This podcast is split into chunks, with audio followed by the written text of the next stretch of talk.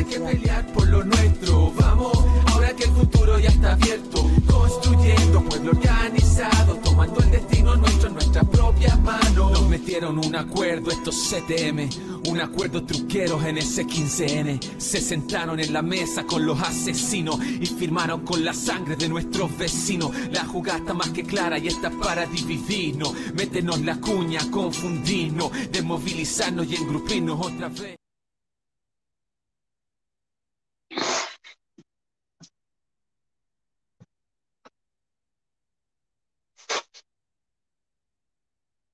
Hola, buenas eh, noches, bienvenidos a este nuevo nueva emisión del Levantando la Voz RBF acá en la plataforma de Radio Villa Francia.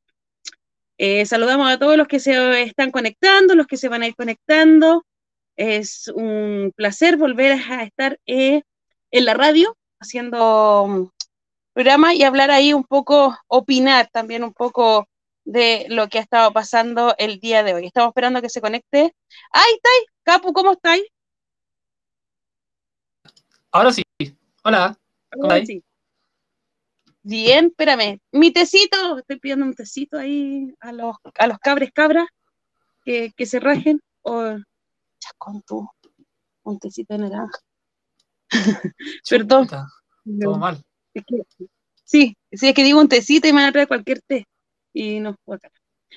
¿Cómo estás tú tanto tiempo sin saber de ustedes así en, programa en vivo? Bien, pues, acá estamos. Ahí viendo con quién hacer el programa hoy. Tenemos nuestro voluntario oficial, se bajó, Carlos, así que, bueno, nunca fue voluntario en realidad, lo estábamos como obligando, así que igual se entiende. Sí. bueno, y te tocó con esta mujer, pues. Sí, pues, ¿qué vamos a hacer? No, pero siempre un gusto, un gustazo. Y hace tiempo que no nos vemos, pues, como hace una semana, dos semanas, tres semanas, ya no sé. Sí, harto tiempo, como dos semanas, pero ha estado full la pega en el comedor. Y también vamos a estar hablando acerca del COVID y cómo se viene esta, esta cuarentena total a la región metropolitana. Eh, que no es total tampoco, porque hay muchas empresas que están ahí, siguen eh, podríamos, ¿cómo, se puede decir algo bonito acerca de estas empresas? Entregando eh, trabajo a los pobladores de nuestro país, em, manteniéndolos ahí con un sueldo, ¿cómo, ¿cómo, se puede decir? Con un sueldo eh, precario y un sinfín de cosas más, pero eh, no sé, pues de esenciales, no sé qué tiene de esencial empresas que están haciendo cajas de cerveza, no sé qué esencial tienen las madereras, por ejemplo, en este país, las forestales, ¿no? Con el nivel de contagio que hay, entonces no, no cacho mucho. Eh, me llama la atención. Eso. Bueno, están ahí dándole para comenzar de nuevo la nueva normalidad que al final nunca se fue pero me han metido tanto miedo a la gente que, que ya llegó el momento en que, en que ya tienen que empezar a soltar y tienen que empezar a generar porque se les, según ellos se les viene la economía de abajo, pero en realidad la economía sabemos que sabemos que ellos han duplicado sus ganancias, que se han hecho doble de millonarios, entonces no, ¿qué sentido tienen? Más que nada un, un, genocidio, entre que quieren que la gente vuelva a trabajar para que ya, para que no estén ahí en la casa tanto tiempo, que son unos flojos. Por ahí va un poco la cosa, pero, pero las cifras nos, muestran lo contrario. De hecho, hay mucho llamado de atención por parte del servicio de salud en que está ya completamente colapsado, parece ser que es el punto ya más álgido de la, de la pandemia, más que el, que el primer pic que dicen, pero de PIC no tenía nada porque al final hemos estado todo el rato en full pandemia. Sí, pues. ¿Cómo se llamaba cuando estaba ahí? ¿Cómo, es que le decían primero, tú te acuerdas? Em, ¿Primera ola? Em, no, no, antes de la primera hora, ¿tú, te acuerdas que decían que em, cuando estaban, estos utilizaban el término del contagio cero, pero nunca tuvimos un contagio cero? Que era que venía como el segundo brote, una cosa así, y si nunca logramos, como fue? Claro, ¿Cómo era? no, lo que pasa es que lo, que tenían que mantener al principio, cuando empezó la pandemia, y como todas las pandemias, se supone que la trazabilidad. ¿Ya? Que, y la trazabilidad, rebrote, dice el, el profe Smith. Eso, el rebrote. Claro. Eh, la trazabilidad era lo que había que mantener, entonces hay un índice que se llama R, el R0, R1, R0.1, R1. tanto, que es la, en el fondo es la, la capacidad que tiene una persona para, para, contagiar a otra persona. Se supone que 1.1 es bajo, 1.2, acá estuvimos en, en, veces que hubo momentos en que la, la, el, contagia, el nivel de contagio era 2.0, que significa eso, que uno, cada persona contagia a dos personas. Y eso es exponencial, pues dos personas, cada, cada, persona contagia dos más y dos más. Entonces, ese era el índice que había que mantener abajo y que al principio se, se miraba como que era el índice que había que estar mirando, ¿no? Lo más importante. Pero, pero eso duró un rato, ni un mes, y eso se perdió, se, pero, uh, y eso es lo que debería estar tratando de volver ahora. Pero obviamente ya, eso ni siquiera sale en la tele, ya nadie habla de eso, ni, lo, ni los mismos epidemiólogos, porque al final a lo que se reduce ahora es como ya tratemos de que muera la menor cantidad de gente posible, pero con, tratar de controlar la pandemia como que es impensado. Ya. O sea, lo hemos visto acá como está, pues. esa es la realidad. Em, eh, estuve viendo poco y nada, en realidad poco y nada, he visto el tema de los contagios así como números pero me llama la atención y yo lo contaba hace la última vez que estuve por acá por el programa, el hecho de que cuando te ponen como estamos menos de los de los 7000, ¿cachai? Y después se espera una ola de 8000, después se espera una ola de 9000. Eh, esta semana lo vamos a superar. Eh, weón, lo hemos superado como, no sé, 10 veces. Lo que pasa es que no están los, los ¿cómo se llama? Los, eh, las cifras reales, yo creo, en, en, eh, que entrega el ministerio. No, no sé si me, logran entender. Porque, por ejemplo, PCR no se están tomando a la gente con, con síntomas y al final sacáis el, el, la trazabilidad o todo lo sacáis por PCR que, que existen. Eh, se hablaba una, una, baja de PCR, por lo tanto hay una baja también en las cifras. Eh, la cantidad de muertos difiere también de, de, lo que nosotros conocemos. Nosotros, no sé, por la semana pasada yo esta semana mi tío estuvo ahí en funeral y entonces era como, no sé, no, de repente este gobierno no, no entiendo, no, no entiendo, no entiendo las medidas de seguridad, eh, no entiendo esta, esta, esta, ¿cómo se llama? Esta movilidad reducida que quieren poner, pero tienen a estas empresas trabajando, tienen el Transantiago o, o el, Red, tienen el metro lleno, si tú vas al centro de Santiago está lleno, la gente tiene que salir a trabajar, eh, se está hablando de un IFE, el IFE ampliado, que no se pagó este mes, que sí se va a pagar a fin de mes. Entonces, encuentro que hay un, cagazo a nivel, a nivel de sanidad, salubridad, pero que es tapado también por todos esto, estos otros cagazos, por ejemplo, en la Convención Constitucional, que todos están hablando de ella, y que este domingo quiere votar por los gobernadores y un sinfín más.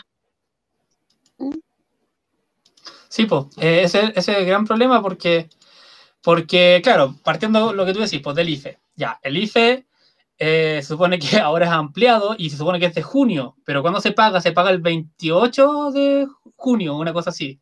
A final, final de mes. Hasta el 8 de julio. Claro, claro, pero se empieza a pagar a fin de mes. Entonces, en realidad, no es, no es el, el, bono de junio, en realidad es de julio.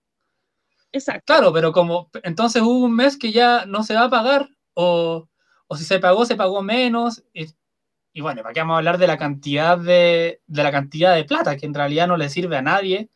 Ya veíamos los datos de la Fundación Sol que en realidad no, ni siquiera llegan como a cubrir, primero, al 100% de la gente y segundo, eh, las necesidades reales de la línea básica de la pobreza. O sea, ya como, ¿de qué estamos hablando? ¿De, de qué ayuda social estamos hablando? Sí, si viene un poco de plata, pero la gente no va a poder pagar las deudas, la gente no va a poder salir de, no va a poder en el fondo no va a poder de, no va a poder haber un fin de la movilidad, que eso es lo que se supone que se trata de hacer con este tipo de medidas, que es lo que quiere hacer el gobierno.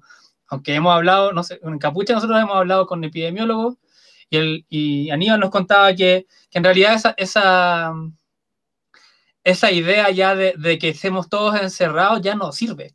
Como epidemiológicamente él decía, ya no, ya no se usa Por ejemplo, en Europa ya no se hace eso, porque de verdad es totalmente inhumano y totalmente ineficiente, no sirve de nada, a nadie le sirve, porque el contagio sigue igual. Entonces, ¿qué es lo que hay que hacer? Hay que cerrar el comercio, por ejemplo. Pero ya, hay que cerrar el comercio. ¿Y dónde, cómo vemos el comercio? Onda, no sé, cierra la región metropolitana de un día para otro, con un poquito más de 24 horas de, aviso, y claro, el Día del Padre más encima y ahora está todo el mundo, absolutamente toda la gente comprando, porque o bien porque necesita víveres, o bien porque no ha salido hace dos o tres semanas, o bien porque quiere comprar algo. Y bueno, se, se atocha todo. Entonces, ¿de qué estamos hablando? Como que, ¿Cuáles son las señales reales de gobernabilidad? Yo creo que ya se les fue de las manos y nunca, nunca van a lograr hacer nada. Así que ahora, bueno, tratar de, de que salga algún titular por ahí, de que se están tomando medidas, pero pero, o sea, no. Bueno, ¿para qué hablar del comité de expertos? Ya siguiendo por ahí también, ¿no? como que nunca existió. Entonces, cacha, no, un caos así, por donde uno lo mire, no hay por dónde decirlo, no hay por dónde tomar la cuestión. Así es. Oye, acá eh, el profe Smith dice que hay un videito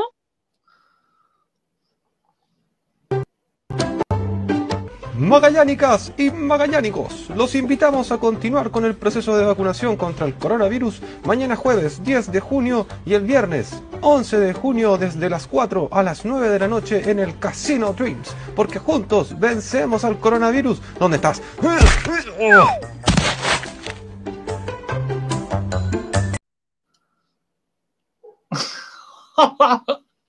oh, hay que ver cuánta, cuánta plata gastaron en esas weas. Ya, 100 millones. 100 millones de pesos. Corpóreos. Katy Barriga no es nada al lado de estos huevones, eh, primero que nada. Si creo que sea una, una, ¿cómo se dice? Un incentivo, una propaganda para ir a, a que los cabros chicos se vacunen. O sea, por ahí lo podría entender. Pero hablemos de las vacunas en sí, hablemos todos los cagazos que han habido vacunas, que, o sea, durante todo este tiempo de vacunación. Eh, primero que nada, en febrero no querían vacunar a adultos mayores, por ejemplo, en diferentes partes rurales, porque se estaban vacunando los cuicos, y esa es la realidad. te decían, por ejemplo, los mayores de 90 años tal día, después de, 90, 85 a 90 tal otro día. ¿Te acuerdas tú de eso? Bueno, en los pueblos chicos, que tienen lagos, por ejemplo, lago Ranco, no estaban vacunando a los adultos mayores del pueblo porque tenían artritis, o sea, no vacunáis a la, al 70% de los viejos de nuestro país, no los vacunáis porque casi todos tienen artritis o artrosis. Esa es la verdad. Pero los hueones ahí buscaban el resquicio de no vacunarlos porque, hueón, eh, te buscaban cualquier hueón, pero había vacuna para los cuicos de 40, de 30, de todo. Luego vemos que las vacunas, por ejemplo, que se equivocaron en algunos lugares, que en vez de poner la Pfizer ponían la Sinovac, em, y después te ponían una Pfizer. Eh, ¿Para qué decir que te ponían un horario, por ejemplo, la estación Mapocho o como se llame, Puente, eh, que sea Calicante, como se llame, en que te decían que de las 9 de la mañana a las 2 de la tarde había vacunación? Filas y filas de gente antes de las 9 de la mañana para poder irse a trabajar y todo llegaban con 50 vacunas a la una de la tarde. A la una de la tarde. ¿Cachai? Y tenía gente de las 6 de la mañana, de las 5 de la mañana haciendo cola. En otros consultorios no había. En otros consultorios o se, se fan, porque estos webs tienen la maldita costumbre de cambiarle el nombre a la web, pero siguen siendo la misma web. O sea, el consultorio sigue siendo el mismo. Con, sin insumos, sin remedios, con pocos doctores, pero los webs le ponen Cefan. Para que se vea más cuico, para que, para que tenga dignidad según ellos. ¿Cachai? tampoco habían vacunas. O, te cambiaban y un sinfín de bueno. Entonces, gastan plata en dos corpóreos, en una grabación, en sacarlo, y por ahí alguien decía, o sea, es, es em, una propaganda como para cabros chicos de 6 años y la vacuna es para los de 12. Bueno, a los de 12 ponle un reggaetón, un weón que esté ahí vacunándose, que esté escuchando reggaetón, y hácele un reggaetón de la vacuna, no sé. ¿Cachai? Pero no pongáis eso, juntos vamos a luchar contra el coronavirus. ¡Pum! Panzazo. Luchadores de sumo, ¡qué mierda! Ay, ¿quién ha iluminado, weón? bueno, la otra parte es como el tema de la vacunación en sí, porque eh, como que se, da esta sensación de falsa seguridad que también nos decía el, otro día el epidemiólogo Aníbal, que nos decía como la vacuna ya, sí, puedes vacunarte todo, pero la vacuna no te inmuniza, No es que tú vayas a estar inmune contra el coronavirus por el resto de la humanidad y nunca más te, te tengas que preocupar de nada. O sea, tenéis que seguir igual preocupándote, cuidándote y todo el cuento. Pero, por ejemplo, hacer eso del pase de movilidad, el pase verde, es completamente, no tiene ningún sentido más que, más que criminalizar a la gente que no se vacune y que obligar a la gente en el fondo que se vaya a vacunar por obligación. Pero es como, ¿qué, qué sentido tiene hacer eso de esa forma? Por último, ya haz campañas de vacunación, invierte plata en campañas de vacunación. Pero ya desde cualquier punto de vista, el, la pandemia fue el peor manejo de una pandemia, yo creo, no sé, por lo menos en Latinoamérica o algo así, qué sé yo. Pero ya estamos a niveles, unos niveles de inhumanidad y de inoperancia de estos personajes que, que de verdad uno, uno ya dice, ya, es criminal, esto es criminal, es como negligencia criminal. O sea, ¿qué pasa acá? ¿De verdad están tan colapsados? ¿De verdad no hay plata para nada? Pero bueno, vemos que siguen invirtiendo plata en un carabinero, siguen invirtiendo plata en represión, siguen invirtiendo plata en un montón de weas que uno dice, bueno, ¿y, y por qué ahí sí hay plata y por qué en otras cosas no hay plata? Es que, como te decía, esta pandemia, bueno, yo no sé si vino a mostrar la cara, no, no vino a mostrar la cara fea, sino que vino a, a mostrar la verdadera car cara de todos estos buenos nefastos que tenemos ahí, que siempre hemos sabido que son nefastos y todo, pero ahora es como nos importa una raja, o sea, inventémosle a la gente que sí nos preocupa. Eh, el famoso pase de movilidad, como que decís tú, una mierda. Eh, usted puede viajar, usted puede, como una, como, era como una moneda de cambio al final, y te la cambiaron a la semana. Ahora el que tiene Sí, pase de movilidad se puede mover, pero solamente en su comuna, sin permiso. O sea, yo tengo caleta de gente acá que, que, que sí. El otro día comentaba también, fui a un- a la- al hospital y había una señora sin mascarilla, weón, y todo el mundo así como, oiga, señora, su mascarilla. Y la señora, o sea, decía, tengo mis dos vacunas. Weón, señora, señora, la vacuna, las dos dosis, las diez dosis que usted se quiera poner o se pueda poner, no hace que usted sea inmune a la weá. A usted no la hace un superhéroe, sáquese la capa, señora. La weá la hace que se va a contagiar, pero no va a tener el riesgo de morirse. ¿no? De que los síntomas van a ser un poco menores. Y eso ni se sabe todavía, porque si usted tiene otras patologías, se va a ir a la chucha igual. Entonces, tampoco hay una claridad en cuanto a qué, qué- en qué ayuda la vacuna, ¿cachai? No, porque po, muchos porque adultos así como... Acá Claro. nosotros lo vemos en el comedor, preguntamos así como, vecino, ¿se puso la vacuna? Porque ha llegado gente sin mascarilla y nosotros así como, oiga, ¿y su mascarilla? No, pues sí me vacuné. Y yo así como, vecino, ¿sabe qué? Bacán que se haya vacunado. Pero la weá no lo hace de verdad, pues no le podía decir inmunizar a mucho, pues no cacha mucho. Entonces, bueno, no te hace superhéroe, no es que el bicho va a llegar y va a rebotar. El bicho le va a llegar, vecino, pero eh, no va a ser tan fuerte. Ahora, si usted tiene diabetes, hipertensión o tiene otra enfermedad, el bicho sí le va a llegar y posiblemente le va a afectar más que al otro que también está vacunado, pero no tiene diabetes. Entonces usted tiene que seguir con los mismos resguardos de seguridad, con mascarilla, usando alcohol gel, lavándose la mano a cada rato, eh, estar desinfectando constantemente, porque el bicho sigue estando ahí. Eso. tipo. Eh, eh, y eso es el, el otro tema, como la otra parte que, que también hablaba el, el PMLO el otro día. Bueno, lo vamos a invitar un día, parece. Pero decía, oye, eh, la educación, el nivel de educación de, de esta weá, como esto tenéis que educar a las personas, a la gente. La gente no tiene por qué saber de, de epidemias o de pandemias de un Exacto. día para otro. ¿Cachai? Entonces no- la gente no tiene por qué saberlo, si es verdad, si no, no, no todos somos biólogos, no todos somos médicos, eh, no es tan fácil como saber cómo se transmite la cuestión y la, información siempre es insuficiente. Entonces, bueno, hay que hacer campañas de educación para la gente, explicar qué es la, qué hace la, la, la, vacuna, qué diferencia hay entre las dos vacunas o las tres vacunas, qué diferencia hay con, si no te vacunas para qué sirve, etcétera, etcétera. O por último, decía, la misma triada como, como santa de la, de, la de la pandemia que dice que es como lavarse las manos, eh, ventilar los espacios y la distancia física.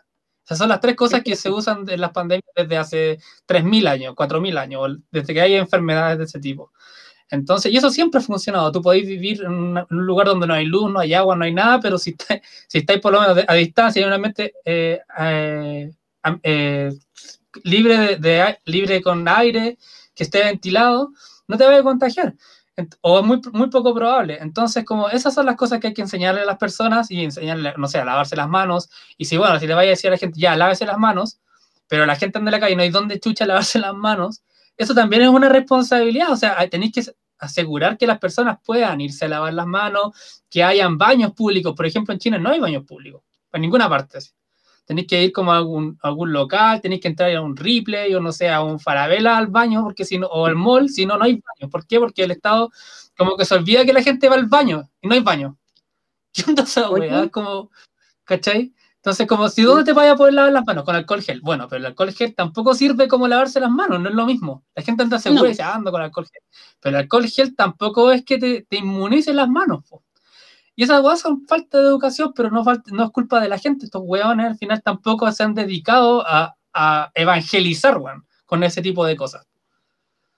Sí. Oye, voy a hacer un saludo cortito. Nachito, querido de mi corazón. Te amo, bebé. Em, a la mamá le voy a hablar, dígale que terminando el programa le hablo, por favor. Eso. Está Nachito ahí. Oh, oh sí.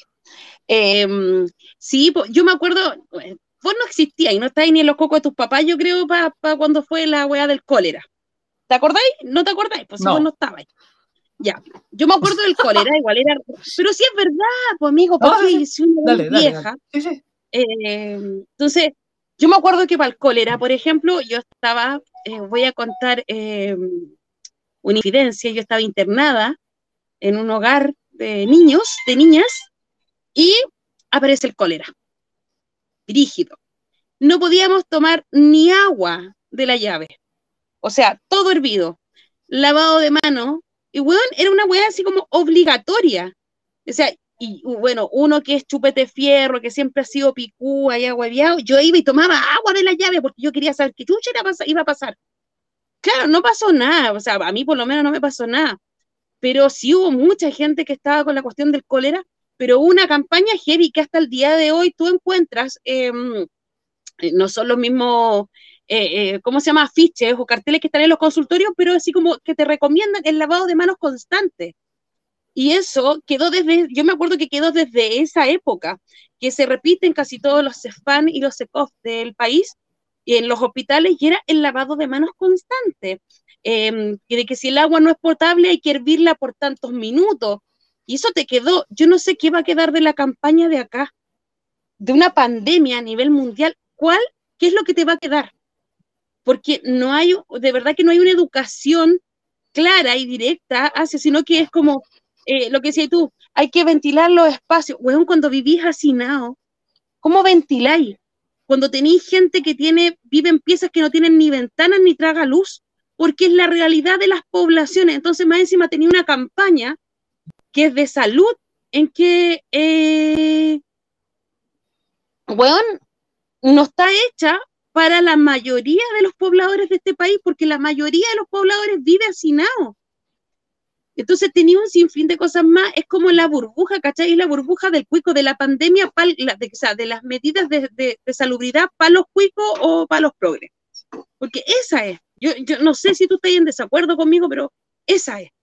No, estoy de acuerdo, totalmente de acuerdo. Creo que así es, pues creo que, que creen que todo el mundo vive en Ñuñoa y que todo el mundo es clase, y hablan, ah, que vamos a hacer esto para la clase media, la clase media del país, oye, la gran clase media, y que la clase media son como ni el 10%, ni el 10 de la gente, ni existe así. Entonces, como es una, todo el rato se vive en una burbuja, como una ilusión, que quieren venderte que Chile es un país desarrollado y hay gente hoy, casi todo Chile es clase media. No, casi todo Chile es pobre. Pero eso no nunca lo aceptan y están las cifras ahí a, a vista de todas las personas. Pero nadie, los hueones se hacen todos los hueones, pues todos, absolutamente todos, por todos lados. Entonces, es el, ¿qué vamos a hacer con eso? O sea, como ya, tratar de informar, y, pero para este, para este tipo de, de cosas necesitáis educación a nivel masivo. O sea, la tele, en vez de estar dando teleseries turcas todo el día, que puta, que pasen, hablen de eso. Dale. Claro. Claro, o sea, porque además vemos la información que te entregan, por ejemplo, los matinales es como, eh, espérate, déjame buscar cómo es la palabra que ellos usan, los irresponsables, que estando en pandemia salen a carretear en la noche, eh, que están tomando en la plaza, y veía dos hueones con una lata de cerveza. ¿Cachai? Los irresponsables que están haciendo ejercicio, que están jugando a la pelota en una cancha. Bueno, y los irresponsables y los irresponsables, esa no es una educación, esa es criminalización sin saber el trasfondo, porque por ejemplo, todos esos cabros que están jugando a la pelota son los que están encerrados todo el día, o que vienen encerrados desde el Transantiago o del Red, como le quieran poner, porque le cambian, ya dije la hueá de los nombres, o de una fábrica o de un mall que están encerrados trabajando, bueno, y necesitan también, porque llevan tanto tiempo encerrados que necesitan eh, hacer ejercicio a las 6 de la mañana, de 6 a 9. Bueno, sale una población a las 6 de la mañana. Ah, se la sale. No se puede, weón. Entonces, las medidas, las medidas de contención de la pandemia están súper mal hechas, la educación es nula, la criminalización es gigantesca. Entonces, ¿en qué quedamos? Si esa es la realidad. ¿Tú tenés los datitos de lo que pasa el día de hoy? Sí, acá están los datillos. Eh, ¿Podemos ir viendo comentarios igual también? Sí. Como 100 mil. eh, a ver. Ahí está Duncan Rosales, dice, hola, buenas noches a todas y todos. Hola, Duncan. Eh, bueno, de, de te dijeron bienvenido Inés, ahí Alejandro Pino, un, un audio escucha recurrente. Eh, mira, acá dice Daniela Ángel. Lo que pasó en Calama es uno de los tantos cagazos que se han mandado. Me dio cáncer a los ojos ver el video. La vacuna te reduce los riesgos de caer en la, en UCI. No te hace inmune. Lo mismo pasa con la influenza. Exactamente. Eh, bueno, el Ignacio que dijo la tía, ¿cómo está? Y Eugenio Rodríguez, 07, dice, disculpa la discrepancia acerca de la vacuna. Acá trabajo en un súper y los que se vacunaron están, hospitalizados y yo no me he puesto ninguna dosis y me, y realicé el PCR y no estoy enfermo. Bueno, que ese es el tema también, pues no es como que tú te garantices nada, si, si la weá no garantiza nada a nadie. recordemos también que son vacunas que están en fases de experimentación, todas, todas las vacunas están en, son de experimento. No es que se hayan hecho hace 60 años y ya se tenga, y no haya una, como un manejo del, del virus, el virus muta cada rato, hay como variantes, etcétera. Entonces tampoco es como que para todas las personas vaya a ser igual. Hay gente que se, que se vacuna, no le pasa nada. Hay gente que se vacuna, le duele la cabeza. Hay gente que se vacuna y se va a la UCI, efectivamente. Entonces, no es como... Claro, eh, seguimos, dice. eh, ¿Qué más? Dice, sí, pero nada dice el de los trabajos y el transporte lleno. Ahí no molestan los aforos. Sí, pues exactamente a eso nos referimos, porque no puede ser que, que claro, que las fiestas clandestinas son, ah, son nefastas, pero claro, anda a ver el metro que está hiper requete contra lleno, y eso no, pues eso no da lo mismo, ¿no? Entonces, es hipocresía y es criminalización, exactamente, es criminalización. El pase verde es, criminalización pura y dura, nada más que eso. Y todo lo otro que que sí, que no, que no, que en realidad es para los viejitos y no sé qué, eso es fascismo. Quieren que al final te vacunes sí o sí, y también quieren poder tener ciudadanos de primera y segunda categoría, las personas que se vacunaron y las personas que no. Pero claro, el tema es que ni siquiera sirve la vacuna como para inmunizarte, entonces no tiene ningún sentido más que hacer presión social para la gente que no se quiere vacunar o que no puede, porque recordemos que hay gente que no se puede vacunar también por razones de salud. Hay mucha gente y no solamente no son tres personas en todo Chile, son miles de personas. Sí, Sí, eh, con respecto, por ejemplo, que decía ahí el compa que decía que él no se ha vacunado y todo, nosotros nos vacunamos, nos toca la segunda dosis ahora a finales de junio porque no habíamos ido cuando nos correspondía la edad, por un tema de comedor y todo. Y también yo podría decir, ¿sabéis qué? Eh, yo no me he vacunado y no me he enfermado en el comedor y que tenemos, no sé, puta, llegamos a tener más de 800 vecinos diarios en el comedor, entrando y saliendo todo el, todo el, todo, toda la mañana, digamos, hasta pasado las 4 de la tarde que se entregaba el almuerzo. Pero es también por las condiciones que tenéis, o sea, estar con la mascarilla, estar nosotros con mascarilla, cofia. Yo muchas veces hice programa con cofia el año pasado, porque de comedor me venía corriendo para acá. Eh, que los guantes, que el alcohol gel, eh, muchas veces cuando veíamos un vecino enfermo era doble o triple mascarilla y preocuparse de ese vecino. Eh, la gente que iba, nosotros teníamos un sanitizador. Cuando entraba la gente, la gente entraba como una ducha de, esta cuestión con que se echa, ¿cómo se, se llama? ¿Te acuerdas cómo se llamaba? Amonio, amoníaco, ¿no? ¿Cómo? Amonio cuaternario. Amonio cuaternario. Entonces, también estaban las medidas que tenemos nosotros. Yo me imagino que en las pegas, precariamente, igual tienen que tener algún sistema, no sé, pues que desinfecten en la noche mientras no hayan trabajadores. Yo espero que eso sea así, porque si no nos vamos a la chucha más, más de lo que estamos. O sea, ¿qué queréis que te diga? Dudo mucho que sea así. Sí, pero, pero, pero, tú entiéndeme que yo me pongo buena. Yo no soy mala persona, soy buena persona, ¿ya? Tú eres como el virus, mutado, versión Mañalich, así como buena persona. Sí, soy, y me pongo la mano aquí y la pongo abierta. Sí. Claro. ¿Tú no sabías que había hacinamiento en Chile? No, no, está ahí loco. ¿Cómo voy a saber eso? No tenía ni idea, no tenía ni idea que existía hacinamiento, que existía pobreza, que había gente viviendo a la orilla de los canales. ¿Cómo se te ocurre? Si el capitalismo es lo más lindo que hay, aquí surge cualquiera. El que quiere, porque el huevón que quiere ser pobre, flojo y vago, siempre va a ser pobre, flojo y vago. Salud por eso. Salud. Eh, Pablo, vamos a seguir leyendo comentarios. Dice eh, Pablo Alberto, dice, mientras las empresas opten a un permiso único colectivo, la pandemia es neoliberal. Exactamente. Eh, dice Sebastián Cristóbal, guion bajo de, buenas, siempre lo escucho en la pega por Spotify. Buena, muchas gracias por escuchar. Ilios dice, las vacunas están ejercitando al, al virus. Eugenio Rodríguez dice, de hecho, el alcalde de Puente Alto quiere dar la ayuda social a los que se vacunan.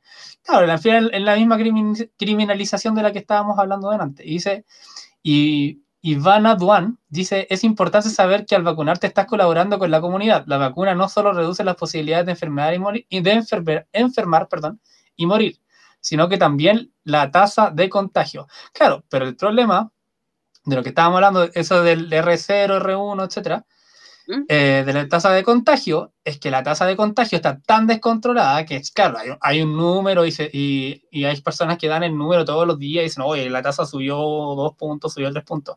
Pero eso se basa en, en cuanto a PCR, en capacidad de testeo. Y ya sabemos que las personas, si usted es contacto estrecho, no es testeado, no se hace PCR. Entonces, ¿de qué nos sirve una estadística a la cual la mitad de la gente de manera arbitraria, a la gente que realmente se le debería hacer aplicar la estadística, no se le aplica. Entonces no tiene sentido, es un chiste, ¿cachai? Es un reverendo chiste. Bueno, y leyendo los últimos comentarios, sería, eso sería lo ideal, pero en este caso ni cloro aplicaban. Los capitalistas no gastan tanto. Exactamente. Eh, veamos las cifras un poquito y de ahí pasamos al, próximo tema. ¿Te parece, Inés? Ya. Sí. Eh, bueno, los casos de hoy día, ya lo dijimos, eran siete, dicen 7.972 casos de coronavirus, de los cuales casi la mitad están en la capital, 3.600 y tanto. Las personas contagiadas, recordemos que todo esto tiene que ver según los PCR. Y recordemos que los PCR ahora nos están haciendo contactos estrechos, entonces no sé si qué tanto sentido tengan las cifras, pero igual las vamos a leer para dar como un poquito la, demostrar la dimensión de la pandemia en Chile ahora. Personas contagiadas, 1.461.419. Recordemos que es según los PCRs. Los casos activos serían 47.777. La positividad del PCR llegó al 9.2%. Eso significa que de 76.000 personas, alrededor de 7.000 fueron positivas. Casi el 10%. Eh, bueno, las camas críticas, esta es, como, una cifra como real, ¿no? Que uno puede decir, eh, esta cifra realmente es así o no es así porque ya qué más real que las camas que quedan para que la gente se pueda hospitalizar. 195 eh, camas críticas disponibles a nivel país. Eh, ocupadas por pacientes COVID, solamente por pacientes COVID, ahora son 4.321. Eh, o sea, heavy. Si siquiera estamos contando las de personas que están enfermas por otras cosas que mucha gente que, bueno, podríamos hablar largamente sobre la gente que no puede ir a los hospitales o consultorios debido al COVID. Eh, de, las 3, de los 3.312 contagiados internos en UCI, el 60% más o menos está en la región metropolitana, el 6% en Valparaíso y el 5% en Bio Bio. estoy redondeando, las cifras porque podríamos estar ahí también, ¿cierto? Eh, mientras que de dicho total de los 3.312 contagiados, hoy hay 2.830 personas en ventilación mecánica y 482 pacientes sin dicha ayuda respiratoria. En la capital, como dato freak, quedan solo 42 camas UCI disponibles. Y bueno, lo, otro, lo que llamó la atención del día de, hoy fue que Valparaíso y los, ríos registran el récord de nuevos casos desde abril. Eh, eso, no sé qué puedas comentar ahí, Inés. No, a mí me llamó la atención, por ejemplo, el comunicado que sacaron. Ustedes lo subieron, que era de los trabajadores de la salud. Sí, pues. Recordemos que hay, hay, hay varias UCI que ya se han cerrado me parece que son más de tres en, Santiago, ya se han cerrado porque literalmente no hay camas. Entonces, ¿para qué vamos a tenerlas abiertas si no se puede recibir más gente? Eh, también hay gente que está en las, ambulancias. Eh, y así, también, bueno, y, no hemos hablado también del tema que es, eh, lo voy a buscar ahora mismo, la, el comunicado que emitieron las FENACH de Santiago con varios hospitales que hablaba de, en el fondo, que se van a ir a, no sé si paro, pero movilización al menos, en la región metropolitana por la, por la indecencia de la pandemia y el nivel de abandono que están sufriendo. Eh, eso fue, me parece que el día de ayer. Sí. Eh, acá les digo, acá. gremios hospitalarios y servicios de salud metropolitano Oriente anunciaron las movilizaciones contra la precaria situación que viven los trabajadores de la salud. En resumen, acusan al gobierno de explotación, perseguir el uso de licencias médicas, que, se usa para la recuperación de enfermedades y eh, abusivos procesos calificatorios en medio de la pandemia. También demandan la extensión inmediata de la ley de urgencia y sus beneficios, mejoras salariales, movilidad inmediata de la carrera funcionaria y el término inmediato, inmediato del pase verde. O sea, eso es como lo mínimo, ¿no? Que, piden como por la movilización, pero también sabemos que que hay, han habido casos de, lugares donde la gente no, tiene utensilios, eh, sobre todo al principio de la pandemia no, tienen los utensilios adecuados, que tenían que onda, entubar con, con bolsas de basura. Entonces, y bueno, y los malos tratos para qué hablar, pues imagínate, no les permiten tomar, eh, tomar ni vacaciones, ni feriados, ni días libres, ni tampoco les permiten eh, irse de vacaciones. Entonces, ya el nivel de explotación al servicio público, sobre todo, está como al, borde del abismo. Mm. Yo estaba leyendo, no sé si será así. Bueno, me tocó acá en el consultorio que habían cerrado porque no podían recibir más gente, estaban colapsados. Yo creo que ha pasado en diferentes consultorios también de, la región metropolitana y del país. Entonces hay una preocupación y, y, eso es lo que, ahí voy yo, pues cuando no se ven las cifras. ¿Cachai? Porque tenéis cerrado UTI, eh, en hospitales que sacaban un comunicado durante la semana, durante la semana pasada, es como no podemos, no tenemos la capacidad porque ya estamos sobre el límite eh, para seguir recibiendo enfermos. Mismo lo decía, gente en ambulancia, acá en los consultorios igual. Entonces, no reflejan la cifra lo que está pasando y que los trabajadores de la salud son los que realmente saben.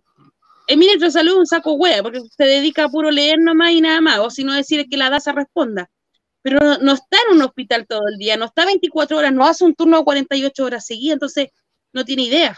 E, esa es la realidad eh, que está pasando. Y esperar que esto mejore y tomar también cada uno también nuestros resguardos y eh, entender de que tenemos que cuidarnos para cuidar a los demás. Ese también es un aspecto de la revolución. Cuando se cuida a los demás, lo, lo más importante, por eso queremos cambiar y luchamos por eso. Entonces, a tenerlo en cuenta. Eso. Eh, ya, vamos a pasar a otro tema ahora, que igual es, un, pasó piola hoy día, hiper requete contra piola, pero yo lo encontré cuando estuve revisando ahí la, la, prensa para ver qué hablábamos hoy, quedé así como un poco plop, porque nadie habla de esto, que es el tema de la, de la Comisión Interamericana de Derechos Humanos. Bueno, hoy la Comisión Interamericana de Derechos Humanos resolvió que la Corte Suprema debe dejar sin efecto rebajas de penas en crímenes de lesa humanidad. Así como, como que ya tiene que venir una entidad internacional a decirle a la Corte Suprema chilena, que supone que es la máxima autoridad eh, eh, judicial en Chile, a que por favor no deje sin efecto las rebajas de, de penas a personas que han asesinado a otras personas y han cometido crímenes contra la misma humanidad. Entonces, no sé si, si pudiste ver eso, Inés. Eh, mira,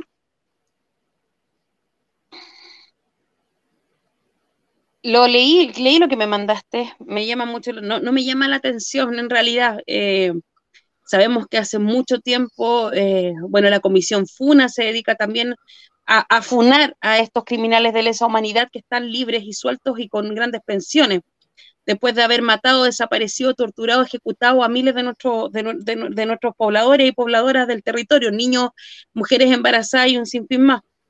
Eso fue terrorismo de Estado. Eh, claramente, fue infundir miedo, infundir terror, por lo tanto, es terrorismo. Entonces, estos tipos están caminando libres Em, con una corte que se supone que ejerce justicia y no la hay, porque como decían hay justicia en la medida de lo posible, pero ¿para quién también? Y lo, lo, asocio hoy, por ejemplo, a nuestros presos, a los presos de la revuelta, a los de antes, eh, el comandante Ramiro y a un sinfín de, presos que hay. Em, en cuando son tratados de terroristas, están con una prisión preventiva por más de un año, eh, donde no hay un juicio justo, donde quienes son los testigos eh, que van en contra de ellos son los mismos Paco o la misma PDI o algún funcionario militar, eh, que son funcionarios del Estado y el Estado se hace parte de esto. Entonces yo digo, weón, o sea, tení peleando, entre comillas, discutiendo a un grupo de, de parlamentarios o de dirigentes de partidos políticos que no se ponen de acuerdo acerca de nuestros presos, de nuestros cabros, de nuestras cabras, y con esto están callados. Y como tú dices, la noticia pasa viola. O sea, esto sabe, de aquí me lo pusiste, después de 13 años de revisión, 13 años que han estado impunes y que han estado en la, en la, eh, en la calle, y más encima o sea, le quedan dos años a la Corte chilena para responder. Yo creo que es una burla. Eh, es un pisoteo a los derechos humanos, a las agrupaciones de derechos humanos, a las agrupaciones de detenidos desaparecidos, a la agrupación de ejecutados políticos, a la coordinadora 18 de octubre. Es un pisoteo a la clase pobre de este país.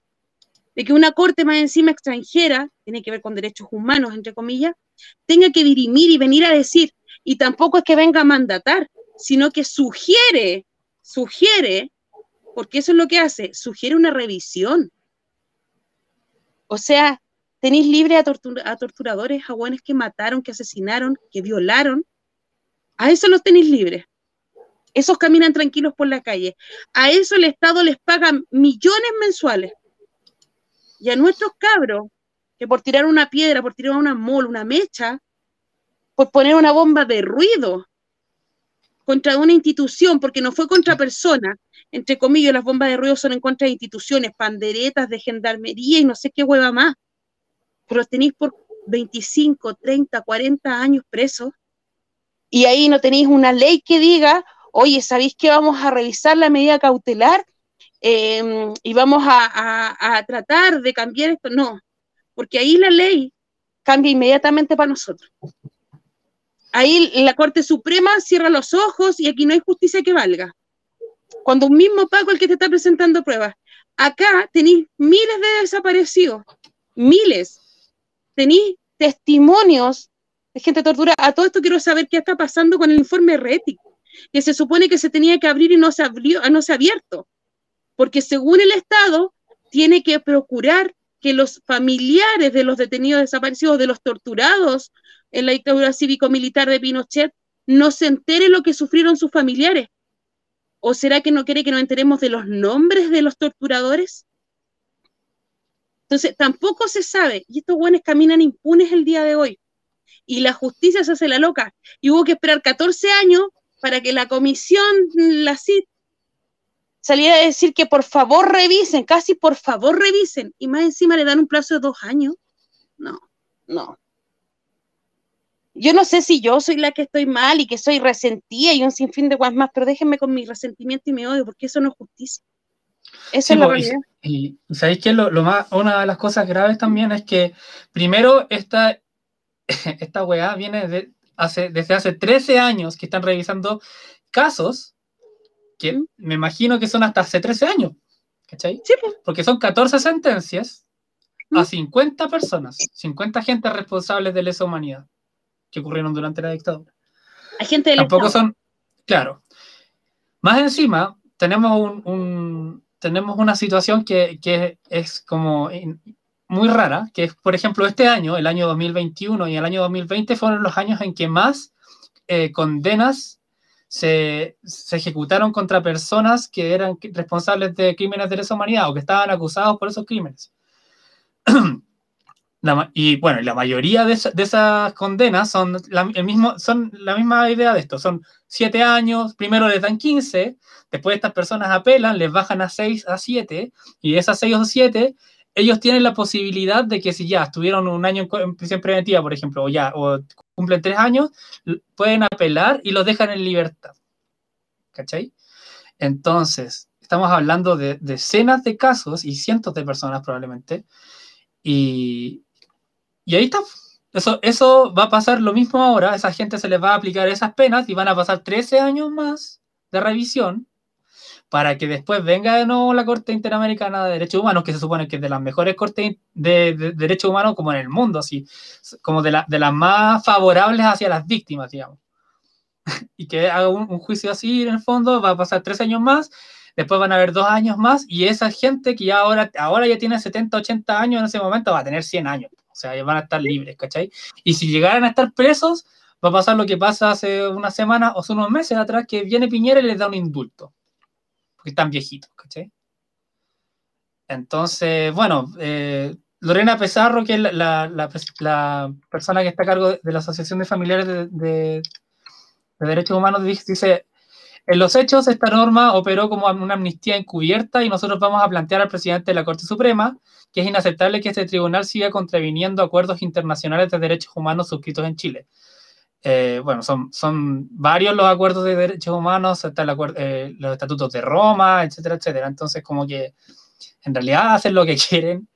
Y bueno, y, los caminos que tiene como Chile ahora es, son dos. El primero es que la Corte Suprema proceda a la brevedad sustituir las 14 sentencias cuestionadas, como lo propone la CIDH y lo solicitan los familiares de las víctimas. Si adopta esta decisión, deberá suspender, además, la aplicación de la doctrina de la media prescripción y revisar otros casos similares. ¿Qué casos similares? Ahí tenemos otro año determinando cuáles son los casos similares, ¿cachai? la segunda opción es que el máximo tribunal chileno espera que la Corte Interamericana falle en el caso en un plazo de dos años. Entonces, lo que viene ahora es una recomendación. Si es que esa recomendación se aplica, bueno, se, dice, se le pide por favor que revise otros casos similares. Y si no se aplica, la Corte Interamericana puede, puede fallar en estos casos, pero en dos años más, de aquí a dos años. Entonces, bueno, es como un poquito desesperanzador. Y, y bueno, ¿y cómo vamos a hablar de justicia verdad, justicia y reconciliación y todo eso, y reparo a las víctimas en este tipo de casos. O sea, ¿de qué estamos hablando? Sí. No, no sé, yo, de verdad, en cuanto cuando, nos toca hablar de justicia en, Chile, eh, hablamos para quién, ¿para quién? Eh, cuando estás en el colegio te enseñan que la justicia es como, como no sé, pues como, lo que tenéis que, tú tienes que actuar bien porque si no te va a caer todo el peso de la ley y la justicia. Y weón, veis que aunque actúes bien, te va a caer igual, ¿cachai? Pero a estos otros tipos no, pues, o sea, que eh, en Chile sí existen, y no estamos hablando de la desigualdad solamente económica. Yo creo que ese tema se toca súper poco, la desigualdad que tenemos en cuanto a justicia, eh, en cómo la impunidad rige para este grupo de personas. Yo ayer veía un video, yo no sé si ustedes los han podido ver, que es em, acerca, por ejemplo, de, un Paco, un ex Paco, no sé lo que será, que es cuadro verde, una guay así se llama. Y el está formando un partido político, ¿cachai? Con los Pacos, o sea, y está llamando a los Pacos a que se sumen a este partido político porque tienen que cuidarse, porque lo que se viene es terrible. Entonces ellos tienen que, unirse las Fuerzas Armadas tienen que unirse y llama tanto a la PDI y llama a, bueno, a todos los milicos, los marinos y todas esas cuevas que hay, a unirse para, eh, porque viene nuevamente el cáncer marxista.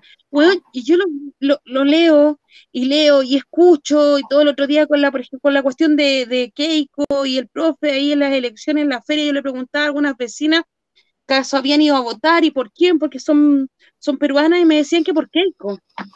Yo le decía, pero ¿por qué por Keiko? No, es que no queremos ser Venezuela. Y yo, weón, de nuevo, o sea, no queremos ser Cuba, no queremos ser Venezuela. Y yo me agarraba la cabeza y decía, pero ¿por qué? Quizás estos hueones se replican entre ellos, toda la mierda. Eh, ¿Veis quién es Keiko, hija de quién es? Eh, ¿Qué es lo que ha hecho Keiko también?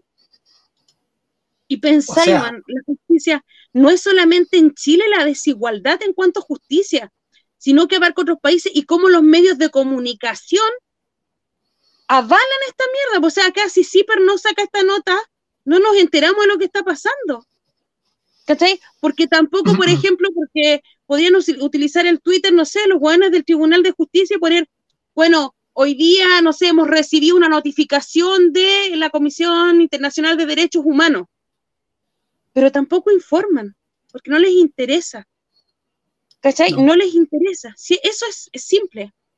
O te ponen el vecino que estaba, que se robó, no sé, un balón de gas y te lo sacan ahí, en la fiscalía no sé cuánto te pone, eh, detenido el ladrón que se robó el balón de gas, cinco años y un día.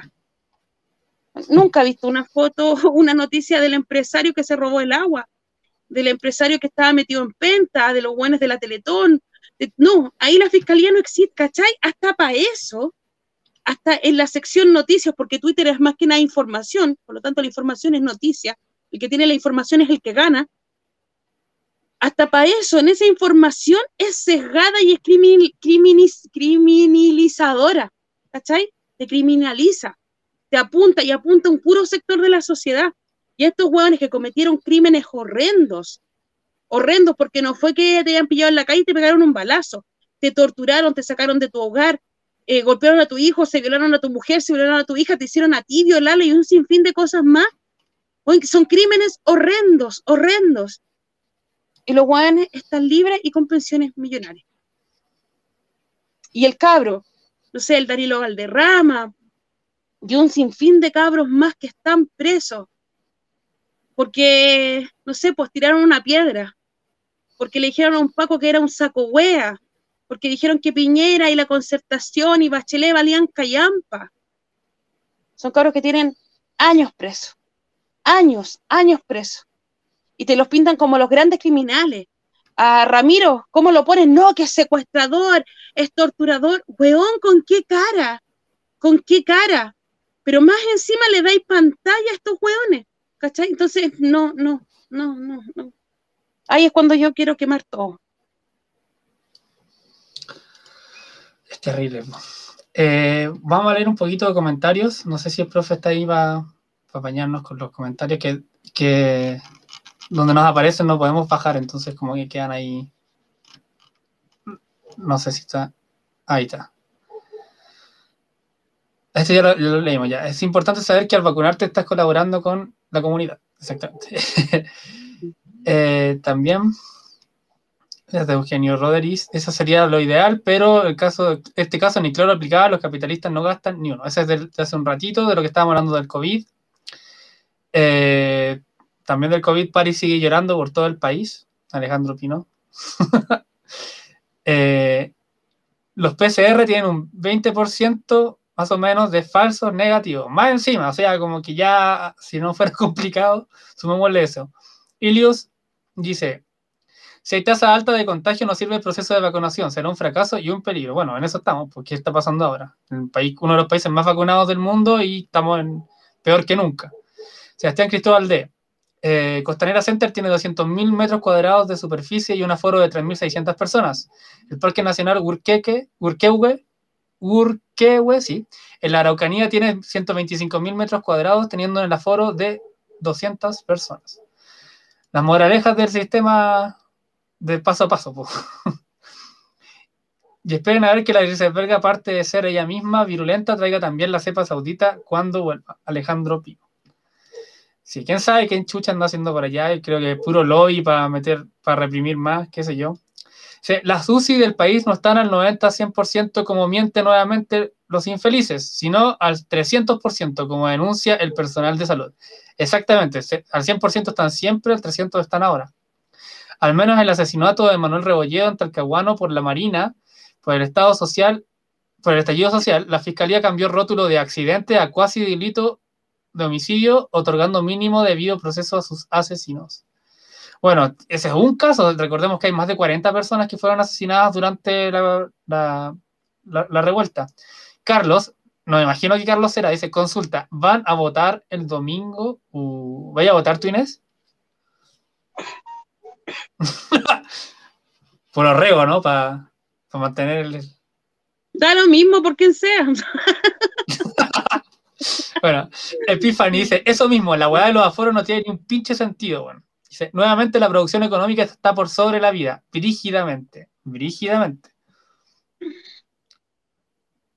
Dice, Verónica Núñez, Julie dice, pero ¿cómo chucha sabríamos las cifras reales? Primero, hay que recuperar la trazabilidad. Eso es como lo primero. Bueno, nunca va a pasar, así que en realidad no sé si vamos, necesitamos hablar de eso. Dice Eugenio Roderick 7, dice, estamos gobernados por gente que se dice ser inteligente. No esa noticia, no la conocíamos. Ah, ah, no, esa noticia no la conocíamos. Se aprovechan para hacer de las suyas aprovechando el tema de pandemia y los presos políticos del estallido social todavía no los liberan. No, y probablemente no los liberen, si eso es lo peor de todo, porque ahora están diciendo, no, si no son 2.000, son 600, no son 600, son 200, no son 200, son 60, no son 60, son 27. Probablemente cuando salga la ley, si es que sale, vamos a ir a, van a ser tres personas. Así. Y Dios dice, la vindicación va a ser nuestra justicia. Esperemos. Eh, bueno, pasamos al, al siguiente. Bueno, tenemos puras noticias casi, sí, puras noticias terribles en general hasta ahora. Eh, y esta otra también es, de una brutalidad tremenda. Que bueno, esta sí salió en, todos lados. Y que es que un adulto mayor hoy se suicidó en el Mall Costanera Center. Y bueno, como es de, esperar, obviamente no, no, cerró ninguna tienda ni nada. Ponen una carpita y se va una señora a limpiar, llega la PDI así, como que pescan el cuerpo, se lo meten en, en un una camilla con una bolsa y se lo llevan y pasa piola, limpian en cinco minutos y ¡pum! Abren de nuevo. Y eso, yo, yo tengo una, una, amiga que trabajaba ahí en, en, esas tiendas y me decía que era todos los meses, a veces todas las semanas. Y siempre es lo mismo, nunca cierran, nunca cierran, nunca, nunca, nunca, no están ni ahí. Entonces, ¿qué opinas tú de esta, de esta noticia? Bueno, primero voy a, voy a hablar cómo, cómo, lo toma la prensa. Estoy leyendo Bio Bio. Y es como, durante la tarde de este viernes se registró un operativo policial. ¿Cachai o no? Un operativo policial, ya, ya otro nivel. Eh, dice, el hecho se dio cuando un adulto mayor se precipitó. O sea, bueno, ¿por, ¿por, qué obviamos la salud mental? ¿Por qué obviamos la depresión? ¿Por qué obviamos el suicidio en este país? Eh, es como, es como se tiró, se tiró porque quiso, porque estaba aburrido. Me recuerdo, por ejemplo, a los adultos mayores que, se colgaron la otra vez, que se, suicidaron los, toda una pareja. ¿Y por qué, por qué la gente se suicida? Y alguien puede decir, no sé, he, visto también ahí, eh, así como atentos a las señales de depresión y atentos. Pero ¿por qué la gente está deprimida en este país? Porque no es solamente por un tema, por ejemplo, no sé, cuando he visto así como se mató por amor, y que, y que también lo ponen así como súper, súper lindo, ¿cachai? Como, ay, se mató por amor, es como Shakespeare, no sé, qué weá, ¿cachai? es, que, es, es verdad, ¿cachai? A mí me caga. Dicen romantizar el suicidio, no, weón, lo ponen bonito. Los cabros chicos, weón, escuchan y es como, uy, se mató por amor, estaba enamorado, qué weá más linda morirse por amor. No, pues loco, si no es bacán. No es bacán que un adulto mayor o una cabra que está estudiando en la universidad, un cabro, quien sea, se mate y te lo pongan bonito. porque quizás qué había detrás, pues yo me imagino que este adulto mayor estaba con deuda, estaba capaz que perdiendo su casa y me puedo imaginar un sinfín de weas y no bonitas, me las imagino malas. Y es un tema, es un tema, es un tema que, por ejemplo, la deshumanización, por ejemplo, del sistema capital, el de que alguien se mató, se tiró, se suicidó, pongan la carpita, le ponen la carpita, ah, llega la, señora, mandan a otra persona a que tenga que limpiar, que tenga que trapear la sangre de otro que se mató, quizás por qué, por qué problema, porque nadie se mata por felicidad primero que nada. Yo no he escuchado nunca que se mató por lo feliz que era. ¿Cachai? Entonces, que te manden, sí, sí, es que si, si, da risa, ¿cachai? Porque nadie se mata por felicidad. nadie se mata por amor. Si esa es nuestra realidad, nadie se mata por la riqueza o porque tenemos igualdad de condiciones. Cuando tú te matas es porque estás tocando un fondo y un fondo que simplemente es por problemas capital, ¿cachai? puta, están llamando, no sé quién chucha. ya, lo acabo de rechazar. eh, entonces, eh, te termináis ahí, eh, no sé, quizás con cuántos problemas termináis encima y, igual te tiráis y la gente te lo pone así como súper lindo. Eh, y más encima mandan a otra persona que capaz que también tenga problemas económicos, físicos y un sinfín de cosas más a limpiar. Y sigan todos comprando, vayan, muévanse, que las tiendas sigan abiertas, porque alguien se mató. Y es un show digno de sacar fotos, de ver, y miren, se mató. Y es súper natural que se maten. Entonces, no, no me parece, no me parece eh, como lo toma, o sea, el Costanera Center tiene que desaparecer. Y no porque sea el Costanera Center y no porque sea de un empresario saco de huella, ladrón, maldito y todas las cosas que quieran, sino que por la deshumanización que te lleva a estar. Hoy día veíamos el, el, la, la, noticia hoy día del Costanera Center no era el suicidio. Era, miren estos hueones cómo se están gastando el 10%, cómo se están gastando el bono. Los hueones están todos haciendo cola. Hueón, hay una hueá psicológica también en psicología y en psiquiatría que te dice que cuando tú sabes que las vas a pasar mal, o comes o tratas de, darte un poco de placer con algo mínimo, porque sabéis que la vaya a pasar mal. ¿Cachai? Entonces, nos falta, po.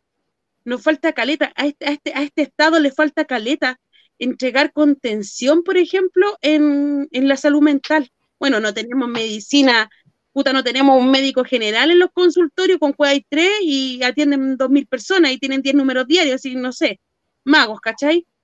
Pero no hay salud mental. Y los hueones que estudiaron para salir, para salud mental, eh, bueno, te cobran, un psiquiatra te cobra 80 lucas una hora, que no es una hora, sino que son 20 minutos. Una, una psicóloga te cobra 20 a 40 lucas la atención, que son 20 minutos. Entonces tampoco podía acceder.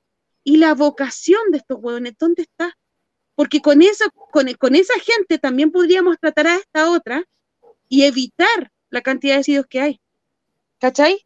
O entre comillas, si suben las pensiones, se acaban las FP y tenemos un Estado que sea mucho más igualitario en cuanto a la entrega de recursos, también se podría evitar, pero no importa porque se murió, se mató a alguien nomás. Si eso es simple, es corto. Se mató a alguien y ese alguien es un repuesto y, va a engrosar la lista, pues. O sea, ¿y a cuántos suicidios llevamos? Ah, uno al mes. Oh, este mes no se suicidó nadie. ¿Qué pasó?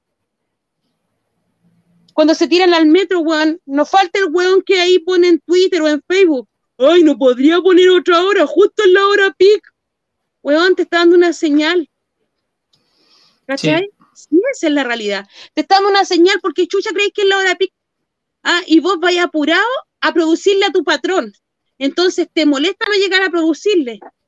No te da pena, no te da miedo terminar como terminó esa persona. Quizás por qué problema. No sé, no, no.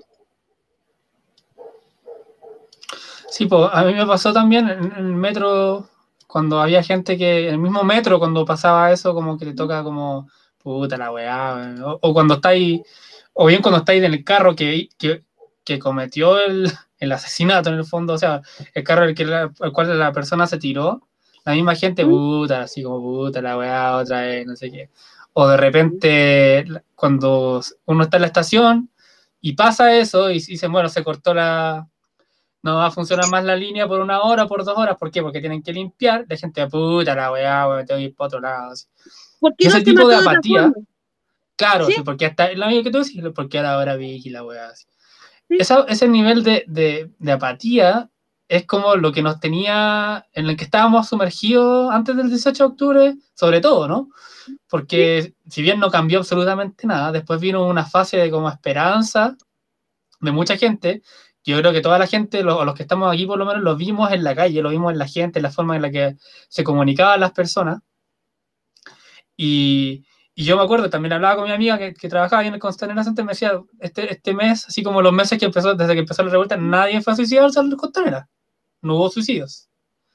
Entonces, ¿eso es coincidencia o tiene que ver con, con un, halo de esperanza? No estamos diciendo que toda la gente está con una esperanza política como en el, el horizonte y todo el día pensando en eso, no, pero, pero bien, si bien, bien que influye, porque pensar que va a cambiar, que van a cambiar las cosas o que no sé, que tus deudas van a ser condonadas, qué sé yo, de aquí a cinco años, puta, tenía una esperanza, un halo de luz que dice ya, puede ser, ¿no? Pero, pero cuando se ve que esto no va, no va a cambiar y que sigue igual y que está peor, mucho peor incluso, y no cambia, como que dan, dan la, te da la, estáis ahí pensándolo, pues, ¿realmente esto irá a cambiar? Yo, por ejemplo, esta semana he escuchado, he escuchado a personas decirme y he escuchado a personas que le han dicho también que se quieren ir de Chile de, a vivir a otro lado. Porque ya como que no están chatos de esta cuestión, que como que todos quieren irse. He leído comentarios también. El, hace como tres días o dos días pusimos un, en Capucha, y bueno, en Radio Villa Francia igual, pusimos un, unos videos sobre la toma Marichihueo en Viña del Mar bueno, aparte de los comentarios xenófobos y todo eso que siempre hay, había personas, yo vi personas que dijeron, ¿y por qué chucha hablan mal de los extranjeros si nosotros, de los inmigrantes? Ya, si nosotros mismos va a haber una masa gigante de personas inmigrantes desde Chile hacia otros países, ahora que esta hueá no va a cambiar. Así de Sí. crudo. Eh, Y es cierto, es cierto, o sea, es- literalmente es así, porque para el 2011, hubo mucha, antes y antes del 2011, hubo mucha gente que se fue nomás. ¿Y por qué se fue? Porque no podía estudiar, porque estaba chata, porque aquí no le iba a ir bien. Y se tuvo que ir nomás. Y eso pasa y ahora estamos como, ah, los venezolanos y no sé qué. Bueno, los chilenos también lo han hecho y para la dictadura todos los que se fueron exiliados no se quedaron en Chile, se tuvieron que ir a otros países. Y así, todos los países han tenido em, eh, procesos migratorios y eso es normal. Entonces, como esa, esa, esa weá, bueno, No, pero es que, es que Chile tiene, tiene esa weá tan de mierda, que es como el chileno patiperro. No es inmigrante, no migra, no, es patiperro. ¿Cachai? claro, Pero si esa es la verdad, es patiperro. Entonces, hay reportajes, hay programas de televisión como Los Patiperros. En Indonesia, ay, cuando está, veíamos los videos, no sé, en TikTok, en Instagram, y hay que, que se para un weón, no sé, que anda de vacaciones y grita, ay, weón, y le responden, oh, un chileno, weón, un chileno, un patiperro. No, weón, es un migrante que se fue de Chile por las condiciones, porque el sistema capital lo tiene hecho pico, no tiene nada más que hacer. Bueno, al país que te vayáis, vais a encontrar chilenos, pero esa cifra no se habla, ¿cachai? No. No, se habla, no se habla. Entonces, claro, eh, es re fácil, es, es como lo que te decía yo, pues, weón, ¿por qué se mató en la hora peak? O, oye, ¿y por qué se tiró al metro? ¿Por qué se tiró a la micro? ¿Por qué no se colgó mejor? ¿Ah? Que anda weando, viste, que no nos permite a nosotros movilizarnos. Weón, tu grado de humanidad es una mierda, vale callampa. Esa es tu realidad, ¿cachai? Eso es lo que eres, un saco wea. Una saco wea, un saco wea, ¿cachai? Porque lo único que pensáis es en, en producir. ti. Yo creo que nos faltó la huevona o el huevón que dijo, hoy se mató justo hoy día cuando van a cerrar y mañana entramos en cuarentena, no vamos a tener dónde comprar. Bueno, weón, te aguantáis. Yo me hubiera puesto a protestar y me voy de la hueá de, de Molpo y protesto, Mínimo. ¿cachai? O, pregunto, busco, no sé, en qué puedo ayudar, si hay algún familiar, hay que llamar a alguien. Si esa persona que viva, tomarle la mano, decirle que va a estar bien, reconfortarlo. Pero no, pues, vamos apurados. Entonces tenemos que comprar, tenemos que comprar, tenemos que producir, tenemos que comer, tenemos que comer. Esa, esa es, ¿cachai? Y eso es porque el sistema nos ha impuesto esa weá. Pero si fuera tu, fue un familiar tuyo, ¿lo vayas a sentir? Quizás que no, ¿cachai? Entonces, no sé, esa weá del individualismo que, está, que están metidos casi todos. Y que nosotros, claro, pensamos que el 18 de octubre era como, weón, se va a abrir esto, eh, vamos a empezar a unirnos. Cuando te acordáis que decían, nos abrazamos en Plaza de la Dignidad, nos abrazamos en la Plaza de Maipú, en la Plaza de Conce, donde sea. Nos abrazamos y luchamos y nos preocupamos por el otro. Bueno, esta pandemia parece que nos vino a quitar eso de abrazarnos y de seguir y de seguir. Tipo, exactamente. Bueno, y, el proceso constituyente igual ha hecho eso, como que ha dormido el... Bueno, ya durmió la revuelta en el fondo y está y junto con la, con la pandemia. Bueno, eh, vamos a leer comentarios ahora. A ver. Eh, acá, Negra 0924 dice: Libertad de los presos de la revuelta. En Chile están acostumbrados a hacer lo que quieran con el pueblo. Eh, dice: Es brígido. Eso en toda América Latina. Esa hueá de comparar solo por el modelo económico. Es brígido como se, lava el cerebro a la gente. No tiene ni idea de, lo, de la que, que pasa en Venezuela. Eh, Carlos, si como querían compa, está la normalización y deshumanización que aplica el mismo protocolo que cuando se derrama bebida en sus patios, eh, que es como cuando se derrama bebida en sus patios de comidas. Exactamente, porque eso es lo que estábamos comentando. Eh, Eugenio Rodríguez 07 dice consumismo neoliberal. Después dicen que el dinero es para comprar comida. Bueno, ahí hay un tema, porque lo que estábamos diciendo, primero, hay, no toda la gente está comprando en el Costanera Center, si bien hay, hay varias miles de personas tampoco significa que esté todo, toda la cuarta, eh, toda la, la, región metropolitana en cuarentena. O sea, perdón, en, comprando, ¿no? Pero aparte de eso, lo que gaste la plata la gente es hueá de ellos, pues si la plata es de ellos, pues si necesitan comida, comida necesitan, si necesitan una tele, bueno, se compran una tele, bueno, cosa de ellos, ¿cachai? Pero recordemos que toda la plata que anda circulando por todos lados es plata que generan las personas y que es plata que te expropian los, los, los empresarios. Ellos te están, cuando hablan, ah, que la expropiación en la web. No, estos weones te están expropiando tu plata. Porque tú no trabajas tu trabajo nomás, tú no trabajas para 100 lucas o 200 lucas. Tu trabajo vale más de 10 veces esa plata. Pero estos huevones te pagan eso nomás. ¿Cachai? La utilidad de las empresas, la utilidad es. ¿Mm? Claro. Entonces, ese es el, gran problema del trabajo asalariado, que en realidad tu trabajo no está remunerado al, al valor que realmente tiene. No, y le tienen terror a la palabra expropiación cuando uno habla de expropiación, un pobre. Sí, Pero cuando lo hablan ellos, ellos, ellos académicamente le cambian el nombre, nada más. ¿Cachai? pero lo hacen todos los meses a fin de mes. Te expropian todos los meses a fin de mes, más de un sex, más de eh, cinco sextos de tu trabajo. Si es que no nueve décimos así. O sea, que hay con el 10% de lo que realmente vale tu trabajo. Bueno, ese Epiphany dice, la indolencia del sistema en su mayor expresión. No logro entender toda la masa de sacos de wea que les valió, weón. Eh, siguieron comprando, ya, pues. Eso produce el, individualismo otorgado por el sistema culiado. Exactamente, po. Y Carlos dice, los mismos que fomentan el consumismo vienen y criminalizan a 200 personas. Recordar que somos 7 millones en Santiago pasándola mal. Exactamente. Son muchas personas que están, estamos en, en cuarentena o estamos encerrados, o muchas personas que no tienen onda los medios para, poder comer. Entonces, esa generalización es nefasta. Eh, el, profe nos está diciendo un video. Mm. Ah. Sí. Hoy, antes del video, vamos a leer lo que nos llegó desde, dice, palabras desde la prisión ante una nueva huelga de hambre, movilización y lucha desde la cárcel empresa de Rancagua. Asumimos el conflicto con el Estado, la cárcel y el capital desde el momento en que dejamos las palabras vacías y pasamos a la acción. Asumimos con ello el paso a la ofensiva y a las consecuencias hostiles que devienen del sinuoso camino del enfrentamiento.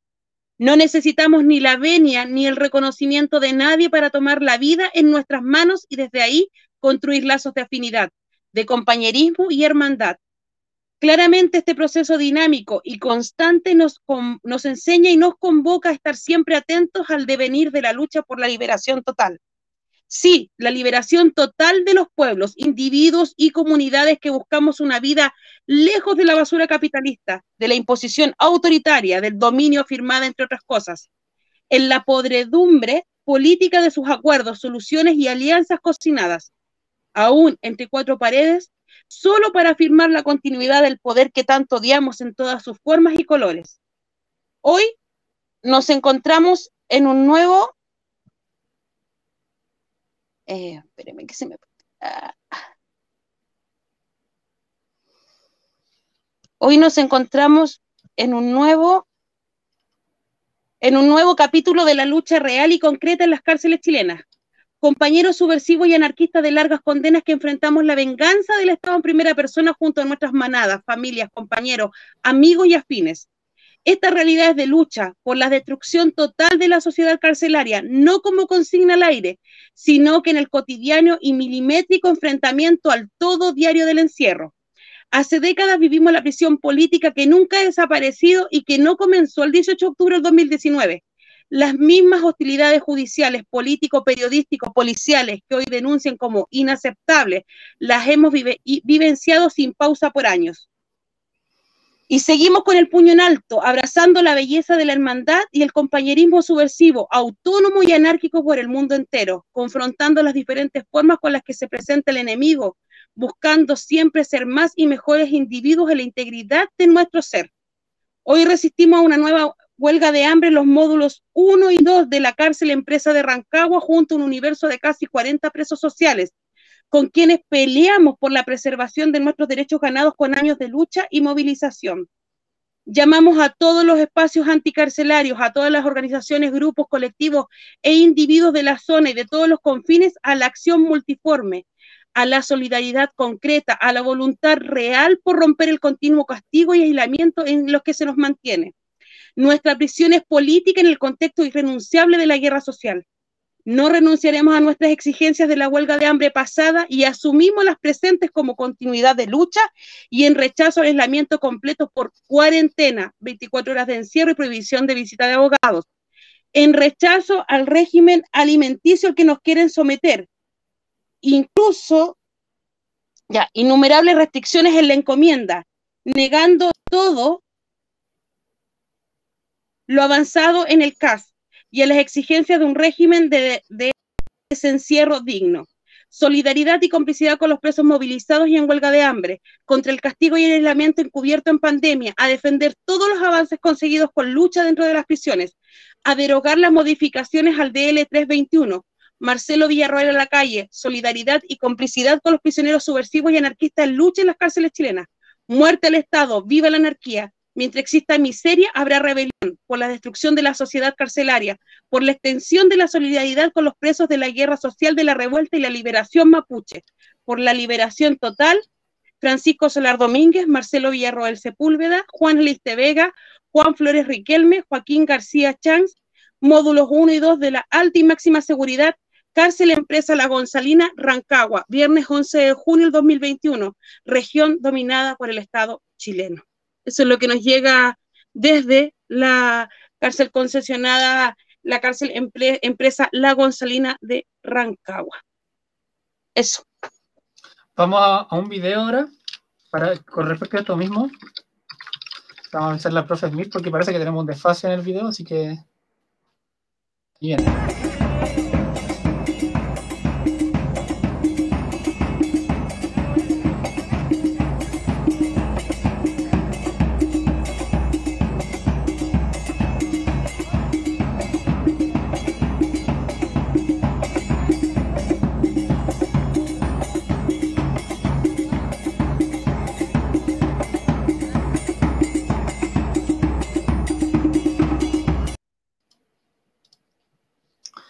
Bueno, eso fue hoy día alrededor de las 18 horas, 6 de la tarde, en Plaza Ñuñoa, en Santiago. Eh, bueno, no podemos decir que era una manifestación ni al choque, ni brutal, ni nada. de hecho, está una de las cosas que siempre criticamos, como la hueá de las barricadas. El, el, SEBA estaría feliz, yo creo, comentando sobre las, las batucadas, perdón, las batucadas. Pero bueno, a esa hora hubo un montón de, de represión, obviamente. Llegaron del COP de carabineros y bueno, reprimieron a toda la gente que estaba reunida, como dijimos, de manera pacífica, que aunque nos da lo mismo eso, eh, lo destacamos porque hay gente que dice, no, porque siempre que llegan los carabineros es porque en realidad estaban haciendo desmanes o que van a romper no sé qué, o la weá, no sé cuánto.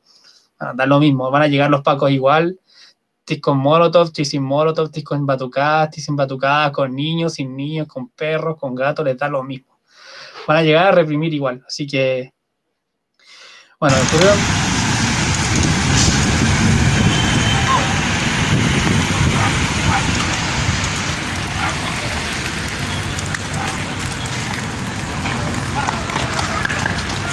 Corre, corre. ¡Ey, ilegal la detención! ¡Es ilegal! ¡Es ilegal la detención!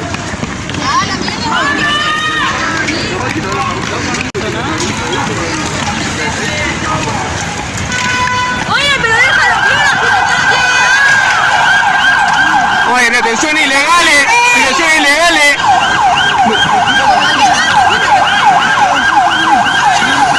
Ey, ¿cuál es tu nombre? ¿Cuál es tu nombre? ¿Cuál es tu nombre?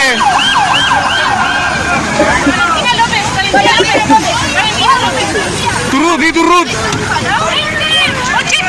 97, 85.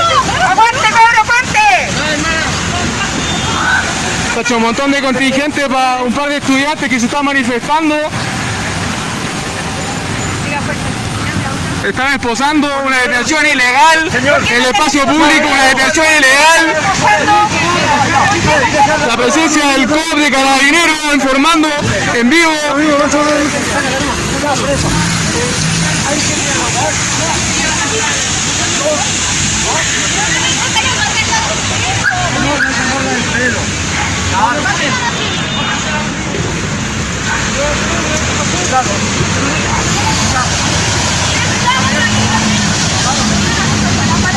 La innecesaria intervención con carros policiales, carros las aguas, con el zorrillo. Bueno, ahí estaba. Esa fue un poquito antes de las 6 de la tarde, en Juan Moya con Irarrázaval. Eh, bueno, como siempre, no pues, o sea, hay una convocatoria en las redes sociales, dos días antes, tres días antes, empieza a agitarse un poquito. No vamos a decir que se esperan miles de personas, pero ya vimos el contingente que había. Ya desde temprano había ya decenas de, de pacos ahí resguardando el orden público tan preciado por ellos.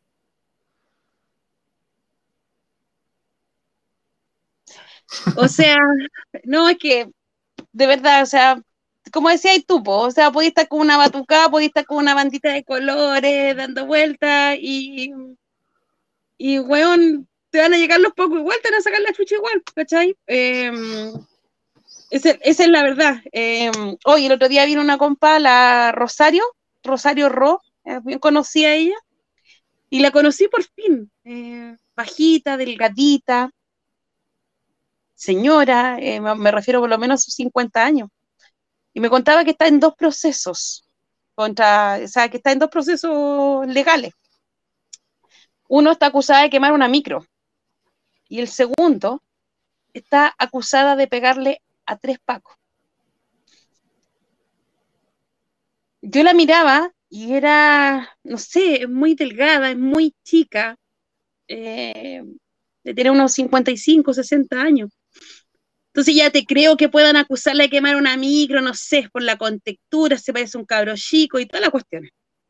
Pero de pegarle a tres pacos, ella, eh, al no ser que se haya tomado un suplemento alimenticio que le sacó músculo, la hizo crecer dos metros, le sacó la concha de tu madre.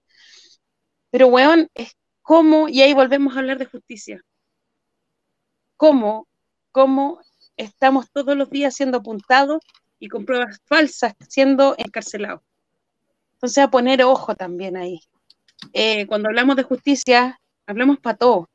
Eh, y ahí, pues, a salir a las calles cuando, cuando haya eh, llamado a agitación, llamado a protestar, es salir. No es hacerlo desde el teclado. Porque, claro, podemos poner un hashtag y darle con el hashtag. pero con los hashtags no nos ha servido nada, es como mandarle la carta al serbio con comité. ¿Cachai? No nos sirve de nada. Eso, eso bueno, de, no es la forma, porque no es la forma porque usted va a perder el carné, porque se los pacos se lo van a llevar y usted va a perder el carné y no va a poder ir a votar. No, no compre. no. Pero sí es la verdad, ¿cachai? Así nos bajaron las movilizaciones en octubre del año pasado, no me acuerdo cuándo fueron sus cagas de votaciones, y era como, no, no vayan a Plaza de la Dignidad, porque los van a tomar presos y les van a quitar el carné. Eso. sí, pues, exactamente. Y hasta el día, la semana pasada te lo estaban poniendo. Cabros, recuerden que hay que ir a votar por el gobernador y la gobernadora. Eh, tiene que ganar Oliva. No vayan porque le van a quitar el carné, le van a quitar el carné. Ahí está. Oye, y exactamente, mira, pasando a ese, a ese mismo tema, con esta misma situación, acá hay otro titular que, bueno, primero que todo salió primero en el Mercurio, muy convenientemente, un poquito chistoso, la noticia dice, 91 figuras de la centro izquierda, entre comillas de 28 metros, firman carta en defensa de los acuerdos democráticos para la convención. La carta no es tan larga, pero yo creo que por, por en aras de la sanidad mental de nuestros auditores y, y televidentes, no la vamos a leer en su integridad. Pero este, fue una, este es como el resumen que hicimos, como la, la concertación sacó una carta de apoyo y resguardo a la convención constituyente. Por la declaración esta de, de- de ayer y antes de ayer de los 34 perso- eh, personas que fueron electas constituyentes y que están en desacuerdo con mantener las reglas del juego del proceso actual constituyente. Por lo, tal, eh, por lo tanto, ellos llamaban a salirse de las normas, de las normas establecidas por la legislación y por la constitución actual, y implementar una, una asamblea constituyente basándose en el, poder constituyente primigenio o originario, que es el poder constituyente que, ahí está la supercarta, el poder constituyente que, que se supone que tiene todos los pueblos de auto, eh, que es, les permite autodeterminarse. Ese es un poder que está en, los derechos humanos, en, la, en, bueno, en la Declaración Fundamental de Derechos Humanos, que es uno de los primeros poderes que todo, todo pueblo tiene derecho a la, auto, a la autogobernarse, a la autodeterminación, que se llama. Ya. Eh, y bueno, entonces, est- estas personas, estas 34 personas, esta minoría, como dice el Mercurio, eh, estas 34 personas decían como ya querer salirse de ese, de ese, de ese marco legal. Y bueno, sale esta, esta, esta carta. Yo no sé si la leíste, eh, Inés, pero no sé si es tan necesario tampoco. Pero, pero mira, puedo leer uno- unos nombrecitos que salen aquí como, bueno, seguramente tú, tú la vayas a ver y vayas a cachar más nombres que yo, para que andar con weas. Yo soy malo para los nombres, pero acá recono yo, un- una persona totalmente ignorante políticamente, entre comillas, puedo encontrar varios nombres que me llaman la atención. Bueno, el primero, el número uno, dice José Miguel Insulza Salinas, Cristian El que defendió a Pinocho. Sí, defendió a Pinocho y lo trajo de Londres.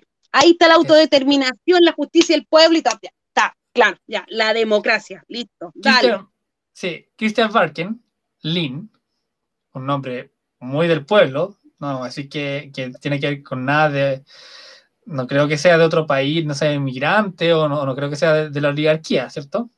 Mira, acá hay otro nombre que a ti te gusta harto, yo creo, Soledad Alvear Valenzuela, centro izquierda estamos hablando. Hay varios nombres más, podríamos seguir. Centro derecha, centro derecha, las choles, las choles. Ah. ¿Ya? Mira, acá hay otra persona que yo creo que te va a caer bien, se llama Mariana Elwin Oyarzún.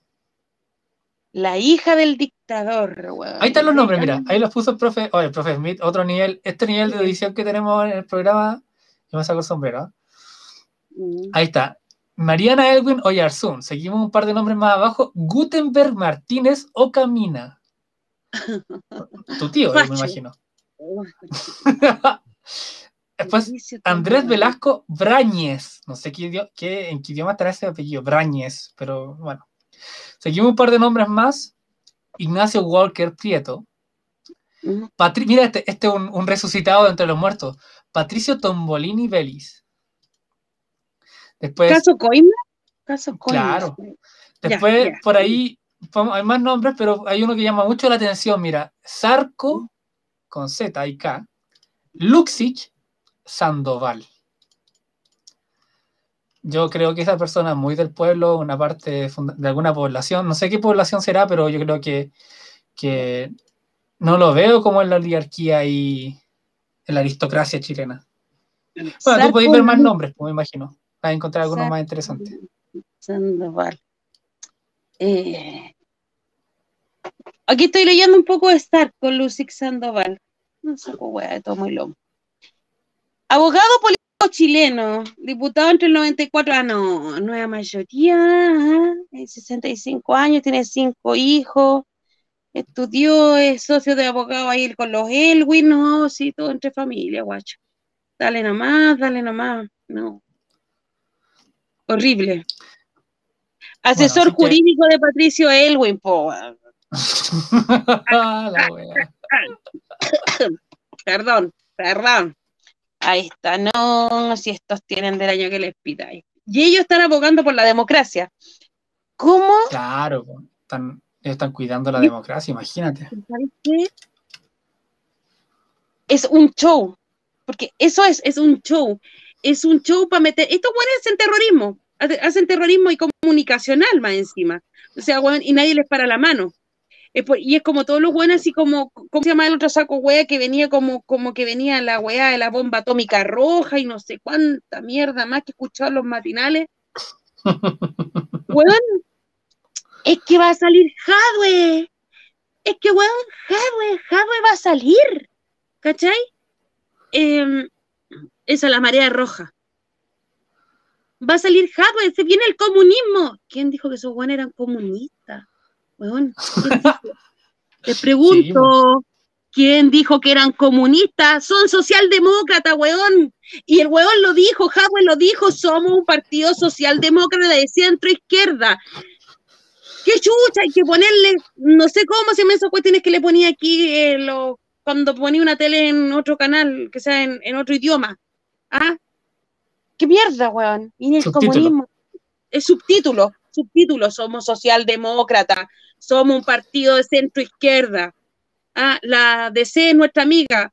Cuando estaba Bachelet nos patearon, nos balearon, pero nosotros seguimos con nuestra compañera Bachelet. ¿Ah? Nosotros somos.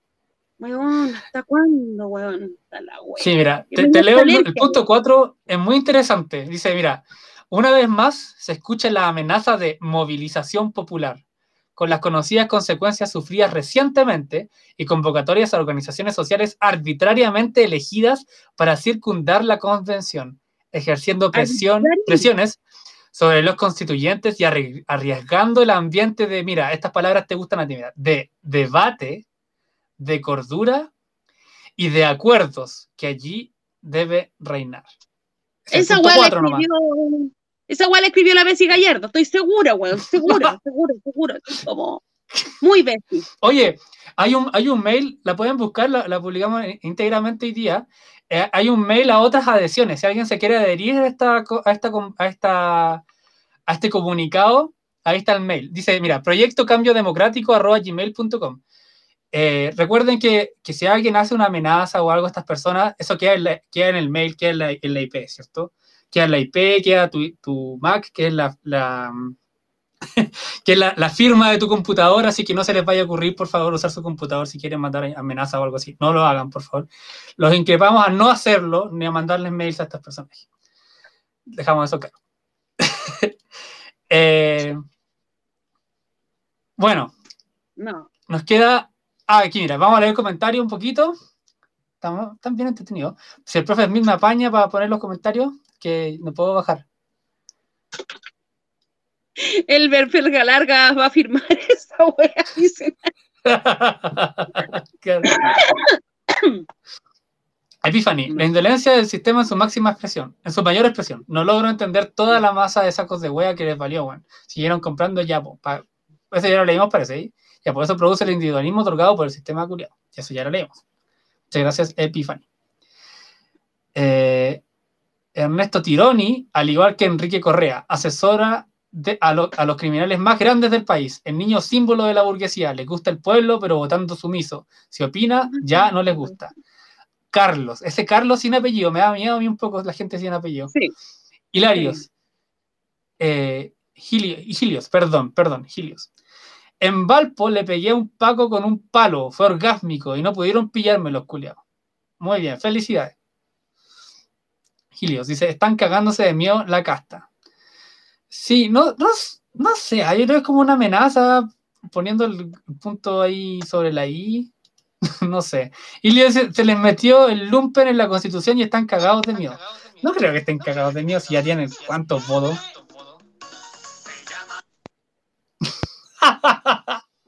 ¿Qué es esa weá? Bueno, eh, Ilios dice, se les metió el lumpen. Ah, ahí está. Y ahora sí, Es todo en comentarios. Nos queda una noticia. Que esto yo creo que la Inés me va, me va, me va, me va a saber comentar. yo no quiero, yo no quiero hacer Dice- más programas, de verdad, o sea, em, una tras otra. Sí, pues sí, hoy día, bueno, de hecho, y, no- y agradece que no hice el, el resumen semanal, porque yo hice un resumen semanal y dije, no, la pobre Inés, imagínate, la voy a poner a leer de toda la semana, no, no puede ser. Así que dije, ya, vamos a hacer seis noticias nomás. Ya una hora y 35 de programa, imagínate.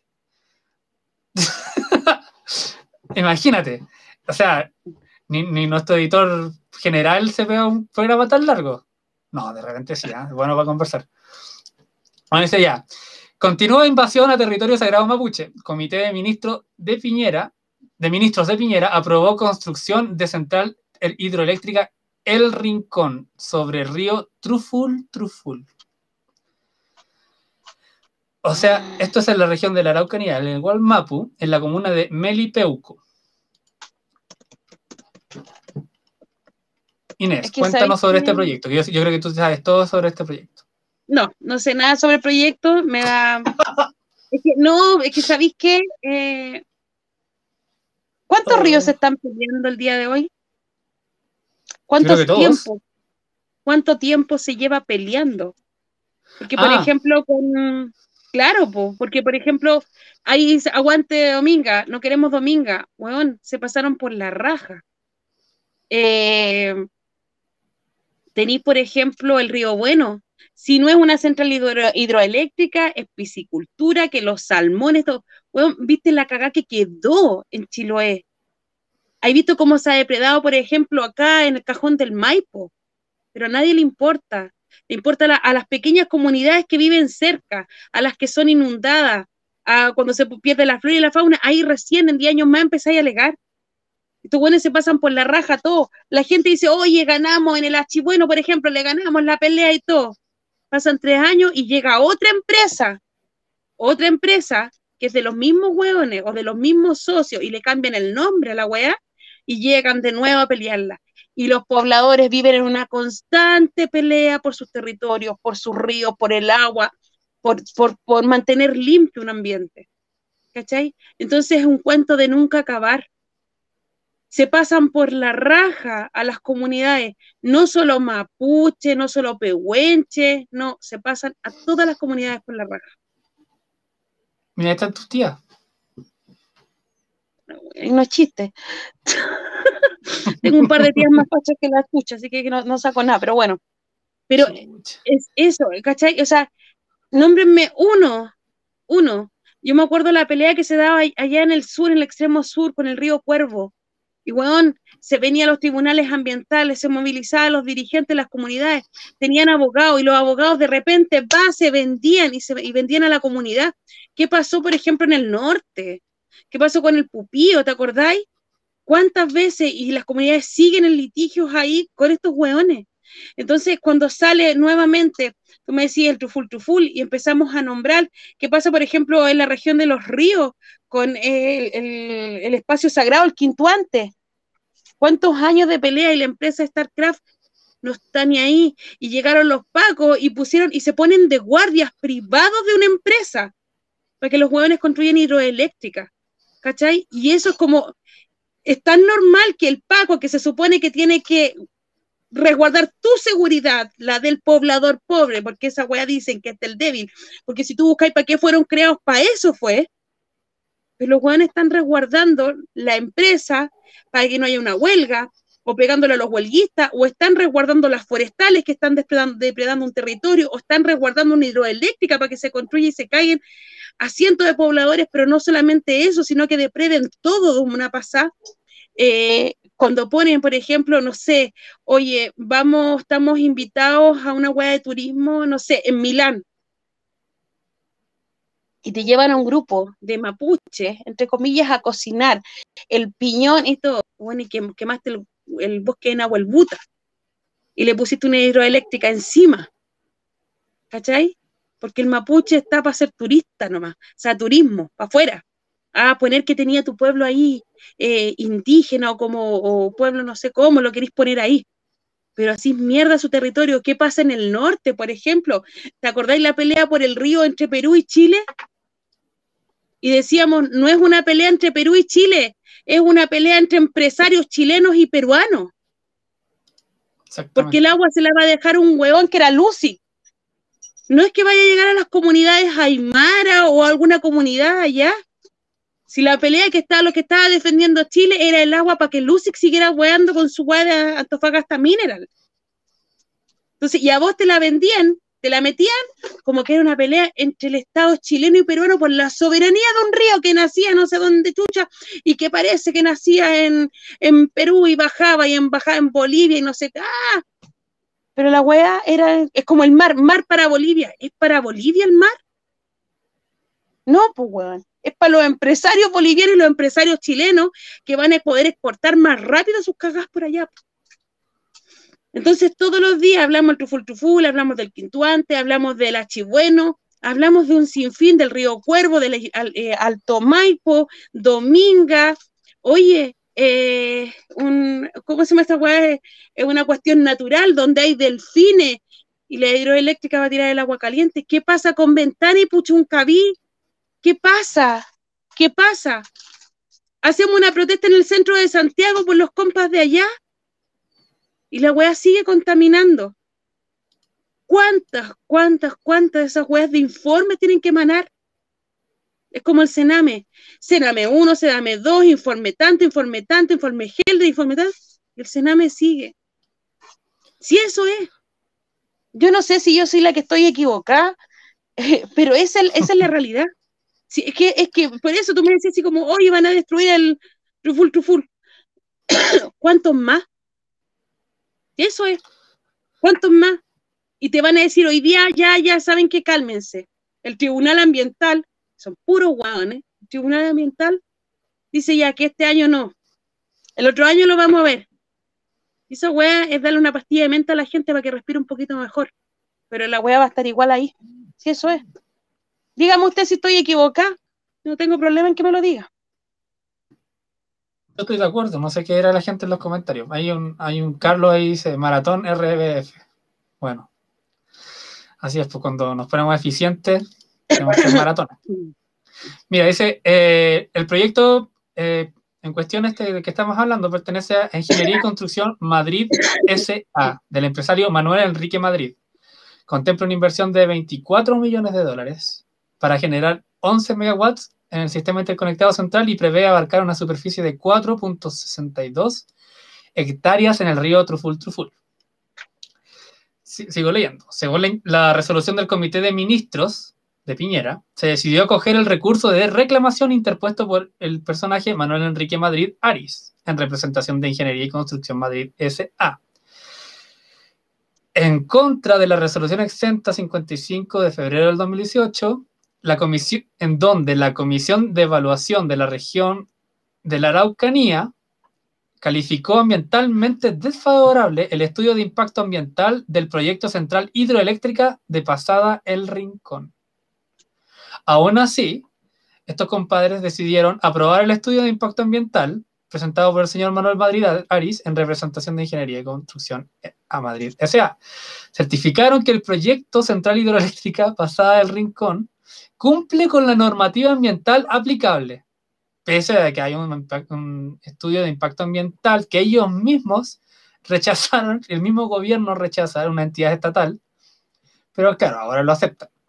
Y certifican que el proyecto cumple con los requisitos de carácter ambiental contenidos en los permisos ambientales sectoriales que se señalan en el artículo bla, bla, bla, bla, bla. Bueno, eh, el impacto en el medio ambiente de la comunidad se estima que sería por lo menos a nivel eh, ancestral gigantesco, porque en el río todavía se hacen rituales mapuche. Eh, los machis van al río a hacer rituales. también es. Te tengo el comunicado que sacaron. Dice, con fecha de hoy, 10 de junio del 2021, las comunidades mapuches que se oponen a la instalación de la hidroeléctrica del Rincón manifestan su profunda decepción y dolor frente a la resolución del Consejo de Ministros en Santiago, quienes han aprobado la hidroeléctrica de Paso el Rincón. Esta mesa central de Paso se quiere instalar en uno de los espacios más significativos del Gualmapu, el Trayenco Truful Truful. Con esta decisión se demuestra la incoherencia del discurso del gobierno, que en voz de su propio representante Sebastián Piñera llama a valorar la cosmovisión del pueblo mapuche, su cultura y tradiciones, y por otro lado aprueba proyectos que dañan profundamente nuestras creencias. Hacemos un llamado a reconsiderar esta decisión de sus ministros frente a la crisis que vive la institucionalidad chilena en su conjunto. Esta decisión viene a sepultar la credibilidad de las instituciones estatales, su decadencia y la falta de criterio. Cabe recordar que este proyecto fue rechazado por unanimidad por parte del gobierno regional, así como por el CEA, organismo técnico que corroboró los daños al medio ambiente y a la cultura del pueblo mapuche presente. No existe, por lo tanto, argumento valedero para aprobar un proyecto de esta naturaleza, el cual causará un grave perjuicio a toda la región. Hacemos un llamado a activar la solidaridad mapuche y no mapuche a nuestras autoridades tradicionales del territorio, a las maches, las huenchuchefe que usan el tallenco como espacio de extracción del lagüen, a todos quienes son respetuosos de la naturaleza, a que se sumen a los esfuerzos por rechazar este atropello en todas las instancias que vengan. Comunidades mapuche y autoridades, tradicionales en defensa del Leufu Truful Truful. Eso es. Claro, eso tiene una importancia eh, fundamental, porque recordemos que la UEN es cuando, cuando tú te enfermas, tú das un machi. Sí. ¿Y el machi qué te da? Un lagüen, o varios lagüen. El, el, el lagüen es la medicina. Claro. Sí, es la sanación. Entonces, pero no es solamente, no es solamente como ya, vaya a buscar un paracetamol o vaya a buscar un, un, un, pedazo de, no sé, vaya a buscar hierba de San Juan o lo que sea, sino que te dicen que tienes que conseguir el agua en lugares específicos, en fechas específicas, en momentos específicos. Entonces, ya como que ese lugar sea fuente del agua, ya la medicina mapuche, que se supone que el Estado está eh, fomentando a través de los centros de salud mapuche que se encuentran en ciertos territorios y todo, y al final sabemos que no vale nada, o que muy poco, eh, te ve directamente perjudicado, porque hay mucha gente que efectivamente usa medicina mapuche, gente que es oriunda del lugar, o sea, tampoco es como que... Bueno, en el fondo están haciendo lo que siempre hacen, porque pasarse por la raja de todo. Imagínate ya, como que hasta este estudios que lo, que lo, que avalan como la decisión de que no esté eso ahí y bueno, dicen, nada, hay que aprobar esta weá, no chavos. Ya nos vamos, en medio año nos vamos a aprobar esta cuestión y nos vamos y chao. Y que se muere la gente, se llena la cresta. Esa es la actitud del gobierno. Sí. Yo te voy a leer acá del 2017 esta publicación, cacha. Cañadón del río Truful Truful, Geoparque Cutralcura. El río Truful Truful, que en Mapudungun significa de salto en salto, ha forjado este cañadón donde se observan 1300 años de, historia eruptiva del volcán Yaima. Este río peligra al existir un proyecto hidroeléctrico que pretende entubar sus aguas para crear 11 megawatts de central de pasada el Rincón. La central es impulsada por el empresario chileno Manuel Madrid, quien posee el 80% de los derechos de agua en la comuna de Melipeuco. Y esto es 80%, y esto es del 25 de mayo del 2017. O sea, ¿cuánto tiempo llevan peleando? ¿Cachai? Para que se hayan pasado por la raja, porque dice que el gobierno regional dijo que no a esta central. Y llegaron acá a Santiago y los buenos dicen que sí. ¿Y eso sabéis por qué? Porque no hay chalecitos alrededor. Porque si hubieran chalecitos alrededor de estos hueones, no, no la dejarían pasar. Eso es. Sí. ¿Mm? No hay casas hechas de Recipol. Vamos a leer el comentario. Eh, mira, acá está, aparece un tal Carlos. ¿Mm? Mira. Dice, Maratón RBF. Después dice, Ventana y Puchuncaví en el Chernobyl chileno. Niños destinados a vivir enfermedades durante toda su vida. Sí, pues tal cual. Bueno, tenemos, ya tenemos como 28.000 Chernobyl chilenos y en realidad ya el, norte lo que hicieron con la, lo que se supo, supo hace poco, que en lo que está Jaime eh, Fernando Atria, la dinastía impuesta por la casta política perpetúa, perpetua por ellos no deja que los de abajo cambien las leyes. Exactamente. Epiphany dice, como lo que pasó con el Pucara in- Inca en Graneros. Se pasaron por la raja de que era el vestigio más austral existente de esa civilización. Es terrible. Y ahora, justo ahora, los jugadores de más. ¿Sigue? Ah, de monumentos nacionales hicieron algo cuando ya lo habían destruido casi todo. Oye, ¿en serio? O sea, mira, si vamos a hablar, vamos a hablar de la, de la arque- arqueología en Chile y como la antropo- antropología chilena, uy, podríamos invitar a alguien que pueda hablarnos de eso. ¿ah? Eh, Cor- Corby. Y con la constitución que se, va, que se va a formar se pueden intervenir algunos, por lo menos una de toda esa manga de cosas. Es que ahí está el tema, po. No, po. Con- yo no creo que con la constitución nueva, a no ser que haya como un milagro del Señor y, y descienda Jesucristo desde los cielos o de, de donde salga, eh, no creo que cambien las cosas con una nueva constitución. Porque hay una cosa que es crear la constitución, primero, y lo segundo es respetarla. Y que haya mecanismos que permitan la- el respeto de esa constitución. Entonces, yo creo que eso no va a ocurrir. Después dice, del hoy para el hoy, dice Corby. Existe, cita Corby, dice, existe una mesa técnica que va a decidir cuáles serán los temas que se pueden tratar en la nueva constitución. Exactamente. Eh, bueno, sí, yo, acá el, el profe Smith está hablando del link y no sé si el editor general de la radio va a decidir a eh, despedir a Neis ya que no tenía el ya que tenía la información y no la compartió para que la compartiéramos o la, comp- o la encontró recién. ¿Qué tiene que decir en su La defensa, encontré, la Neis? encontré recién, la encontré recién, Ah, estaba perfecto. viendo eh, ¿cuál, cuál de las dos? El La del primera. 25 de El comunicado. Ya. Eh, esa lo saqué desde. Te digo al tiro. Em, Entonces vamos a, vamos a, vamos a, despedir a todos los que están posteando ahí todos los días, o sea, el profe que no encontró eso. sí, Y yo mismo, porque en realidad tampoco lo encontré. Ahí está, el Mapo Express está. Eh, Ivana Uduan. ¿Dónde leyó el comunicado de la Inés? Ahí está. En Mapo Express. Mapu Express. Lo vamos, a, lo vamos a publicar nosotros también. Así que, Sí. bueno, estamos llegando ya a la hora. Dos horas de programa Maratón RBF. Deberíamos hacer el hashtag Maratón RBF y vamos, vamos a proponer al comité editorial lo del, lo del resumen semanal. No sé quién van a poner a trabajar ahí, probablemente a mí. Pero también vamos a hacer una encuesta, así como, como semanal, como qué personaje de Radio Vía Francia prefiere que salga más en, en, en los live. Eh, probablemente yo no salga, así que quizá me salve. Yo estoy más desinformado, yo puro opino nomás. Yo opino desde la guata y del corazón. ¿Está bien? Eso. ¿Ah? Eso es lo que más vale.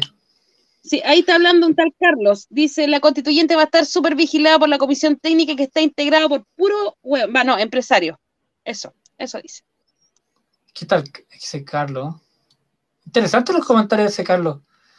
¿Quién es ese Carlos? No sé, pero No, yo creo. Dale. Sí, pues ese Carlos, no, no era que no podía hoy día, ¿qué Sí?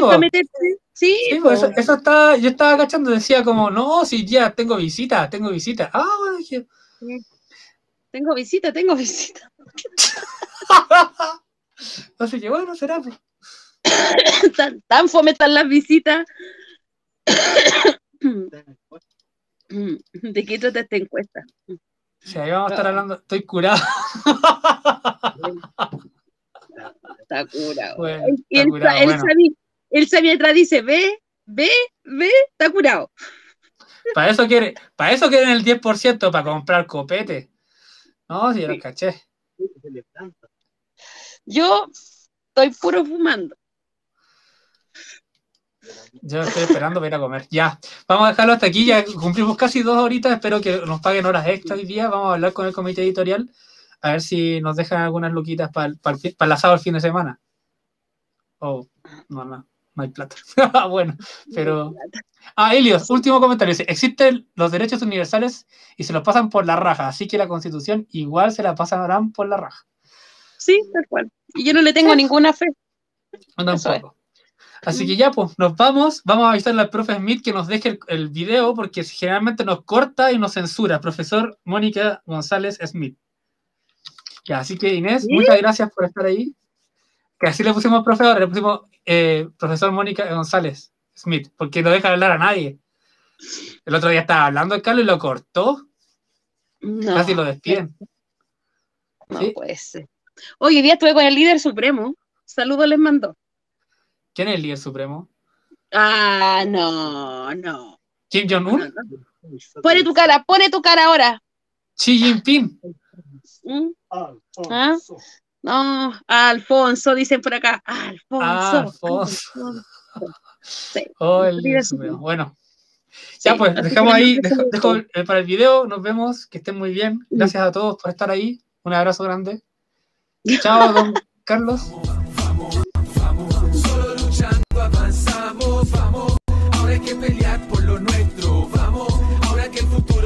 Finaliza. Levantando la Voz de Radio Villa Francia. Gracias por acompañarnos. Ese acuerdo no es nuestro, nadie acá lo firmó. Quería asamblea sin ninguna limitación sobra, que decidiera todo lo que quiera. Sin letra chica y que la ley la reescribiera entera. De esta traición solo salimos luchando. Los políticos de siempre hay que echarlos cagando. Lo que ganamos lo hemos ganado en la calle. Y si nunca la soltamos, no nos va a parar nadie. Saben que que abrimos los ojos y nos encontramos. Saben que nunca más nos soltamos y que vamos hacia la vida digna que buscamos. Los ricos nunca nos dieron nada, ni siquiera en la pandemia nuestras vidas fueron valoradas. Pero sobrevivimos como siempre lo hicimos, con la olla común y los vecinos unidos. Y es que cuando nos juntamos no hay nada imposible. Somos el manso equipo, somos indefendibles. Y es simple, si estamos hablando de democracia, la asamblea territorial es donde más se avanza y arca no se nuestras demandas originales. Solo si estamos activos vamos a ver cambios reales.